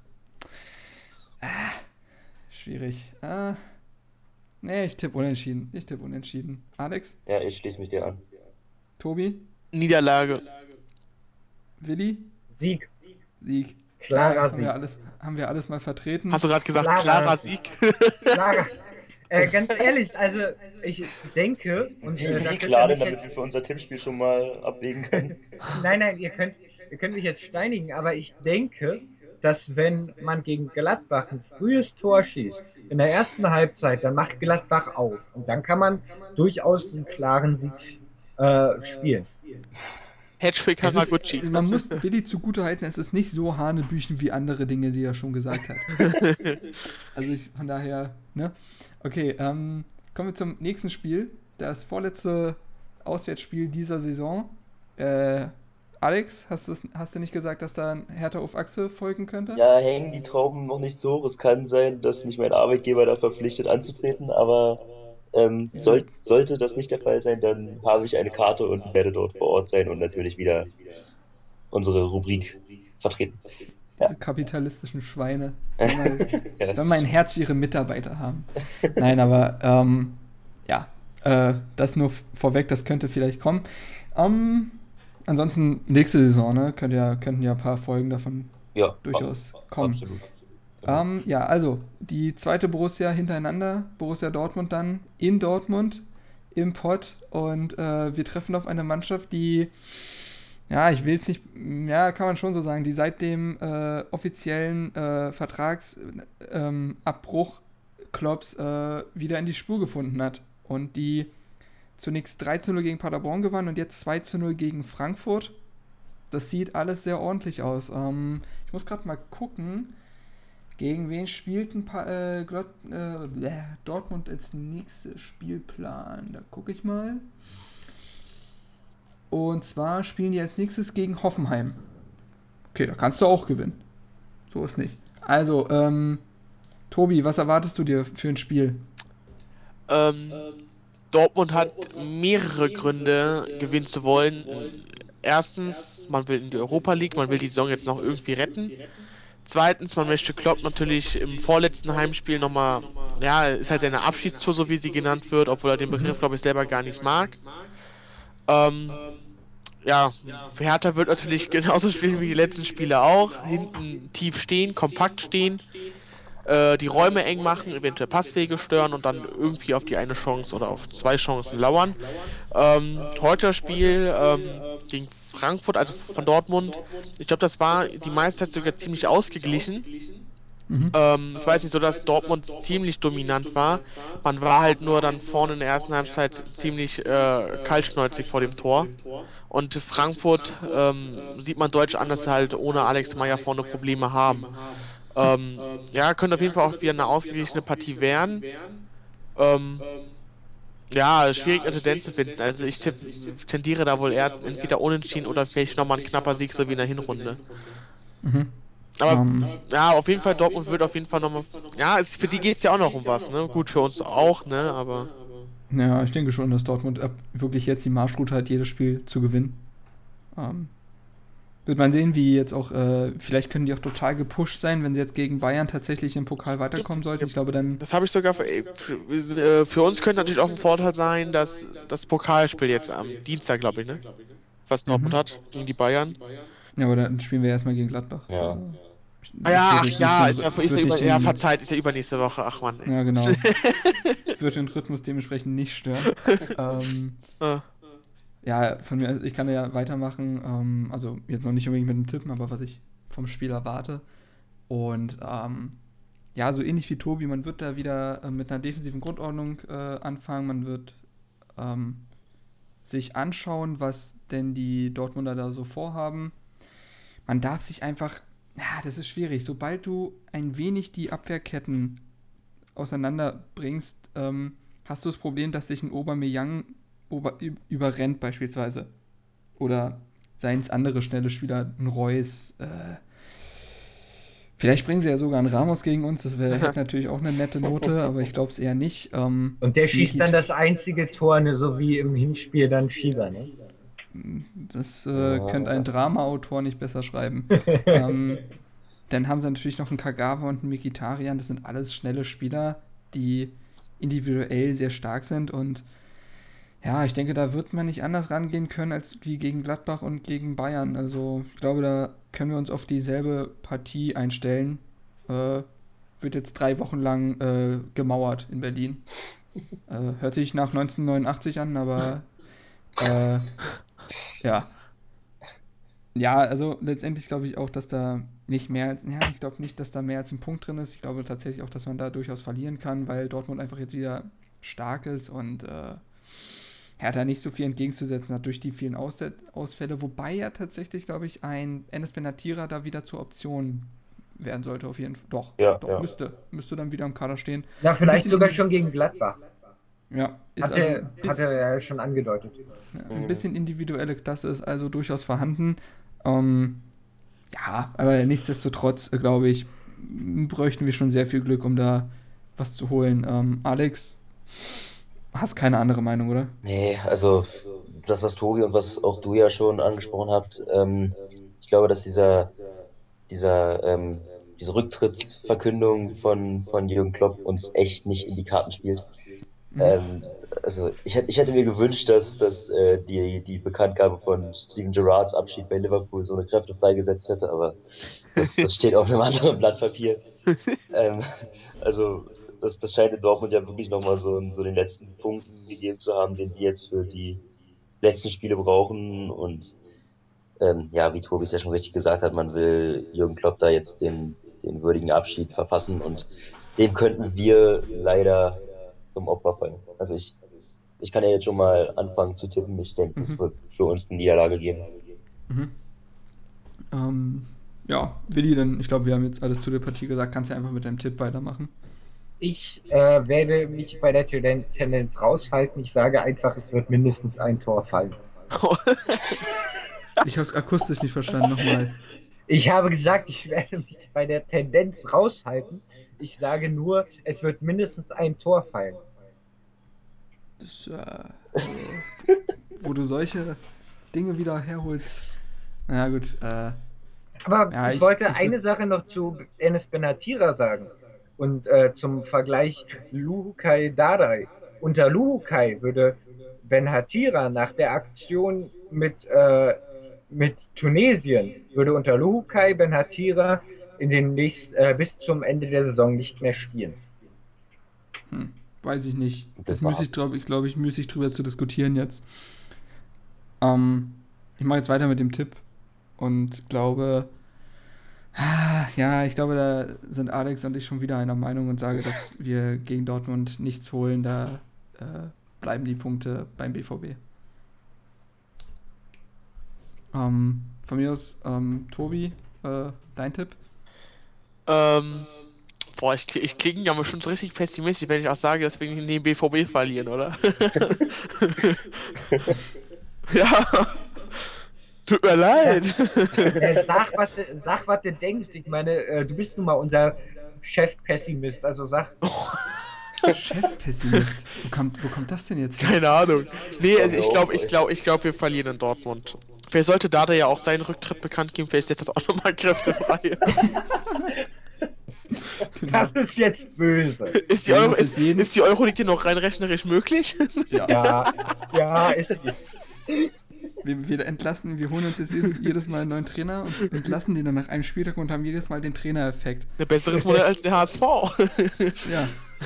So müsste der HSV eigentlich durch die Saison kommen, aber irgendwie greift das nicht. Ja, sie haben Nee, immer die aber- guten Trainer gefeuert. Also, So ungefähr. Nee, aber ähm, dann haben wir ja eigentlich alle Tendenzen, ne? Ja. ja. Willi hat sich aus dem, äh, nicht nur aus dem Fenster, er hat sich aus dem ganzen Gebäude gehoben mit seiner Okay, äh, Aussage. ich werde ein wenig äh, präziser. Ich sage, es fallen genau drei Tore. Mhm. Mhm. Okay, also da kann sich jetzt jeder äh, was draus schnitzen, was er will. Mhm, ja. Ähm, ja. Dann kommt ein Spiel, wo wir endlich mal wieder was selber spielen können und nicht nur Letztes hinten reingedrückt werden. Äh, Es wird wahrscheinlich kein 4 zu 4 wie letztes Mal. Äh, Ich? Willi, hör auf. lass, mich, lass mich reden. Samstag, der 16.05. Heimspiel gegen Eintracht Frankfurt. Ein Spiel, was eigentlich auf relativ auf Augenhöhe stattfinden sollte, denn Frankfurt ist ohne äh, Alex Meyer wenig wert, hat man die, äh, zumindest diese Saison das Gefühl. Äh, da passiert ja wirklich wenig noch. Also mehr als einen Punkt holen die ja momentan nicht. Und ja, also offensiv haben sie eigentlich durch einen Seferovic oder durch äh, Eigner und Inui, die ja auch ganz gute Außenspieler sind, oder ein Piason, eigentlich Option, aber irgendwie läuft das offensiv dann einfach nicht defensiv. Ist äh, Frankfurt somit die wackeligste Mannschaft von allen in der Bundesliga. Ähm, typischer Schafeffekt. Und äh, wenn wir jetzt einfach so weitermachen, der Tradition, dass äh, man jetzt einfach äh, die Partie analysiert und dann tippt, würde ich sagen, dass wir tatsächlich gegen Frankfurt auch einen Sieg holen. So, äh, Tobi, du bist dran. Yay!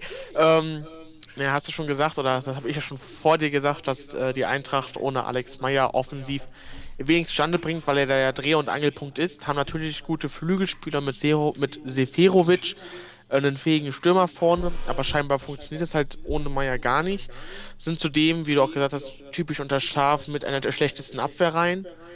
Ähm, ich denke mal, wenn Dardai gegen Frankfurt auch mal etwas offensiver spielen lassen sollte, das ist bei ihm ja halt so, so die Sache, ähm, dann ist auf jeden Fall ein Sieg möglich, wenn nicht sogar, ja, sch schon, wie sagen die Bayern, ein lästiger Pflichtsieg.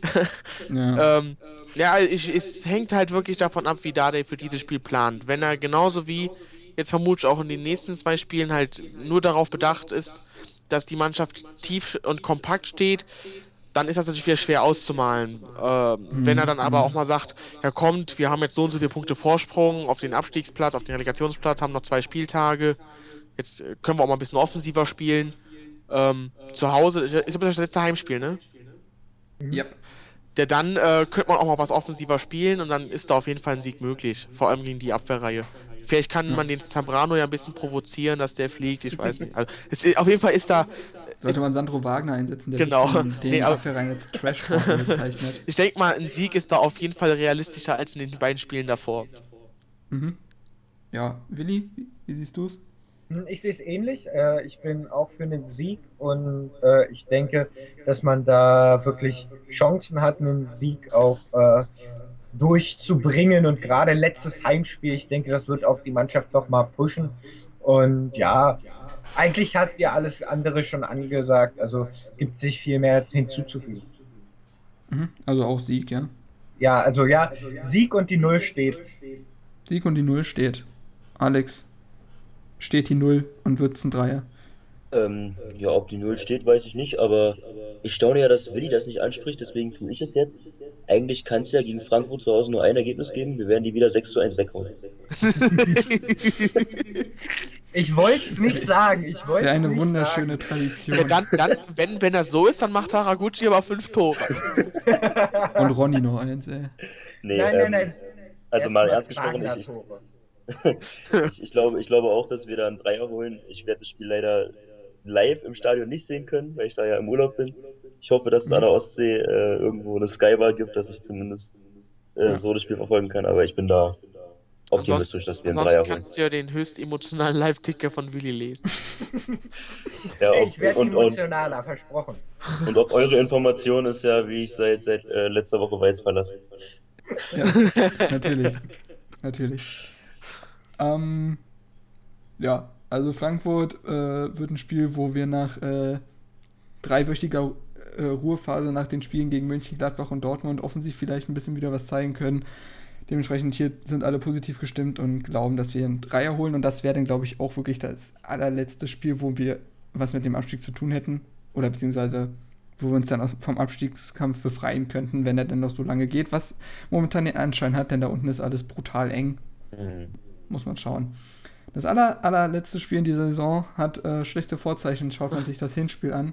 Oh. Am 23. einem Samstag äh, geht es dann nach Sinsheim zu 1899 Hoffenheim und äh, das ist keine schlechte Mannschaft, die aber auch in der Rückrunde leicht abbricht von den Leistungen her. Ähm, Tobi, was denkst du, was wird das für eine Partie? Ist schwer auszurechnen, oder? Ziemlich schwierig, auch je nachdem. äh, Ich glaube, die Woche davor spielen die gegen Dortmund, ne? Kann das sein? Ja. So, genau. Nee, doch. Doch? Ah, Also ich glaube, du hast vorher noch gesagt, nach Nee, gegen, gegen gegen Dortmund spielen, gegen Dortmund spielen sie nächste Woche. Ja. Ich, ich äh, red weiter, ich gucke Okay, nach. jedenfalls, ähm, je nachdem, wie das Spiel gegen Dortmund läuft und ähm, dann auch die anderen Spiele so parallel Wir halt. spielen vorher in Leverkusen. Also, Hoffenheim, also wir spielen, wir, wenn wir in Gladbach, gegen Gladbach spielen oder was? Nee, nee, nee, wenn wir nee, gegen wenn Frankfurt wir spielen. zu Hause gegen Ach so, Frankfurt spielen, spielen okay. die äh, in Leverkusen. Und davor die Woche in, in Dortmund. Oder gegen Genau. Dortmund. Nein, sie haben Dortmund, Frankfurt, Leverkusen, dann wir. Okay. Ähm, Nein, nee, hängt auf, nicht hängt auf, Frankfurt. Na klar, Frankfurt, Dortmund, Frankfurt, Leverkusen und dann kommen wir nach Sinsheim. Ist richtig. Ja? Ist ja jetzt auch Ah. egal. Jedenfalls, jedenfalls wird das bei Hoffenheim sehr stark davon abhängen, ähm, wie die Tabellensituation um die Europa League aussieht. Jetzt haben sie 40 Punkte, das sind zwei weniger als Schalke und Augsburg. Ja. Platz 7 würde ja eventuell sogar reichen, den sie aktuell haben. Ähm, wenn sie noch, wenn es am letzten Spieltag, ich tendiere einfach mal, dass es am letzten Spieltag auch erst entschieden wird, wer in die Euroleague kommt, Mhm. weil Augsburg und Schalke ja teilweise wirklich eine arg beschissene Rückrunde spielen. Ähm, und dann äh, letztes Heimspiel für Hoffenheim.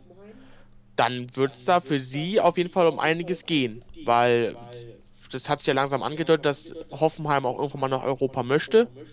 Man möchte ja auch Spieler wie Volland oder Firmino halten wollen.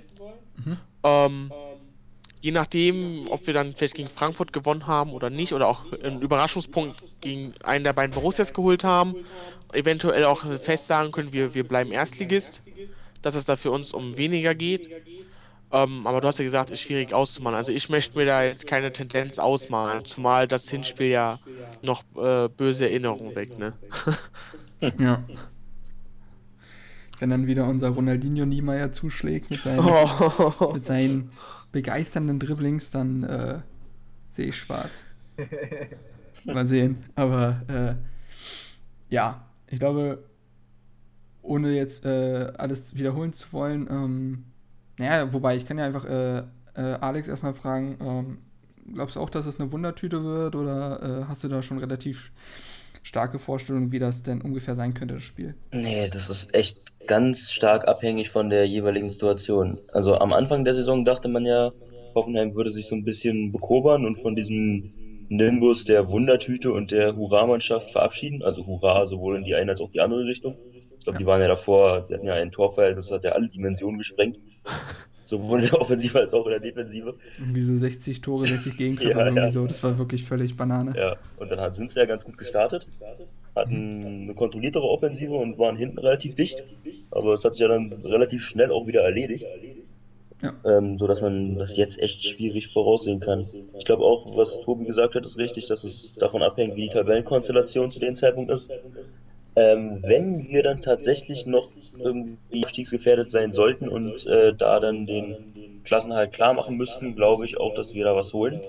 Wir haben gegen, gegen Hoffenheim haben wir, ähm, was Endspiele angeht, eine ganz gute Erfahrung, wenn ich mal an das ähm, Spiel von vor drei Jahren, drei Jahren erinnern darf, wo wir dann die Relegation klar gemacht haben. Ja. Oh, das war schön, da war ich da. Ja, ich auch. Das war der Wahnsinn. ähm, ja, aber wenn es natürlich für Hoffenheim dann auch noch um was geht. Also ich möchte mich jetzt noch nicht auf einen Tipp festlegen. Wenn, wenn für uns der Klassenerhalt äh, dort das Thema ist, dann sage ich, wir gewinnen dort. Wenn nicht, dann wird es schwierig. Mhm. Willi, dein Tipp? Jo, ich lehne mich wieder aus dem Fenster und sage ein klarer Sieg. Klarer Sieg. Da ist er, unser alter Willi. Ich habe ihn schon vermisst. Ja, Äh. Mensch, ich muss doch auch mal was. Ihr seid so langweilig, also muss doch auch mal was. Nein. Das, das, das, das, sind jetzt, das sind jetzt nach Willi äh, neun Punkte aus vier Spielen, oder?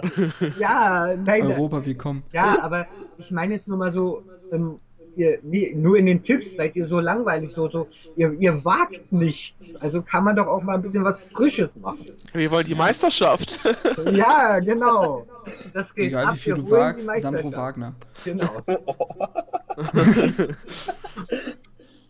Ganz schlecht. Egal wie hart du schießt, Horst Held. Egal, was Egal. du kochst, Karl Marx. ja, die wollen wir jetzt nicht alle rauskramen, aber.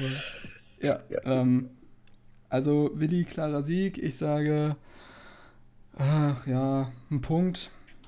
Alex, Ja, also, ja, wenn es für uns auch um was geht, dann wird es ein Sieg. Tobi? Oh, jetzt eine Tendenz für das Spiel. Mm. Sollte es für Hoffenheim noch um die Euroleague gehen, äh, tippe ich, weil das hat ja Hertha unter leider noch gefehlt, äh, auf einen klaren Sieg für Hoffenheim. Wenn, wenn wir uns noch irgendwie retten müssen, dann tippe ich auf einen Unentschieden. Okay. Ja, dann haben wir alle Spiele tatsächlich abgehandelt. Wenn es nach Willi geht, äh, ist Europa nicht weit. Ro rosige Aussichten, Genau, so sieht's wie ich aus. finde. Also, Schalke sollte sich nochmal anschneiden. Ja, Das natürlich. wäre ja, also wirklich, das, wenn man sich das mal klar macht, ne? Dass wir rein theoretisch noch vor Schalke landen können. Das wäre die größte Blamage innerhalb einer Saison überhaupt, ohne uns zu klein machen zu wollen. Also ehrlich, Na, generell ist für egal, es Schalke. Einfach für Schalke Schalke, weil bricht- wir es sind.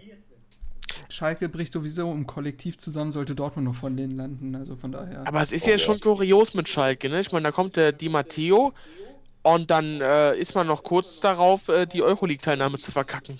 Das ist Wahnsinn. Ja, äh, Schalke, Schalke und äh, der HSV haben vieles gemeinsam, was äh, große Vorstellungen und viele falsche Entscheidungen angeht. Finde ich, ist Schalke nicht viel besser teilweise als HSV. Ja. Ähm, aber Schalke soll nun echt nicht das Thema dieses Podcasts sein. Wobei wir so einen generellen Bundesliga-Podcast sicherlich irgendwann mal machen können, Ja. wenn das denn gewünscht ist, dass wir aus der von der blau-weißen Brille so ein bisschen die anderen äh, Bundesliga-Plätze ein bisschen uns anschauen. Könnte man ja das sicherlich doch mal mal in die machen. Kommentare. Genau. Könnt ihr gerne mal machen. Ähm, ansonsten haben wir eigentlich alles besprochen, oder? Das Ding ist jetzt auch schon wieder gut lang, würde ich sagen. Mhm. Ja. Also Das ist An aber die der zwei Stunden-. Ich glaube, es ist der an die zwei Stunden kommen wir auf jeden Fall. Ja, mal schauen. Ähm, ja, ansonsten, wir haben jetzt äh, nochmal zusammenfassend betrachtet, haben wir alle Spiele abgehandelt. Wir haben gesagt, was uns gut gefallen hat, was uns nicht so gut gefällt. Ähm, wir äh, haben die, äh, letztlichen, äh, die letzten Spiele noch besprochen. Ich glaube, damit ist eigentlich alles äh, abgehandelt. Jo. Und dann würde ich eigentlich sagen, dass wir doch äh, uns jetzt so langsam verabschieden können. Tobi vielleicht nicht, denn der hat schon wieder Internetprobleme. Wir werden schauen, ob er es noch rechtzeitig schafft. Ähm, gut, dann äh, Willi, verabschiede dich doch einmal und dann äh, macht Alex weiter. Jo, auf jeden Fall tschüss und viel Spaß weiter beim Lesen unserer Seite und man sieht sich. Jo. Ja, genau. Kann mich Willi nur anschließen. Lest äh, unsere Beiträge, kommentiert sie, habt Spaß. Ähm, ja, und ansonsten, wenn ihr Zeit und Lust habt, kommt natürlich ins Stadion. Sicher. Naja, ich glaube, Tobi, das wird eher nichts mehr. Aber ich, glaub, ich hoffe, ihr könnt es ihm verzeihen. Sein Kölner Internet macht ihm da gerade so ein paar Probleme. Dementsprechend verabschiede ich mich auch. Ähm, ich hoffe, es hat euch mal wieder Spaß gemacht, unseren Podcast zu hören. Äh, viel Witz, aber ich denke auch, äh, durchaus interessant, was wir so an Punkten haben. Ähm, wir werden schauen, äh, ich, wann wir das Ding hochladen, das werde ich dann sehen. Äh, na, auf jeden Fall noch vor dem nächsten Spiel würde das Sinn machen, dementsprechend also vor dem Gladbach-Spiel werdet ihr das Ding noch zu hören bekommen. Äh, wie schon gesagt wurde, gerne kommentieren, Anregungen, Lob äh, und so weiter. Und ähm, dann sehen wir uns auf der Seite oder im Stadion oder sonst wo. Und äh, dann wünsche ich euch noch einen wunderschönen Tag, Abend oder wo und wann ihr auch gerade seid. Und dann äh, hören wir uns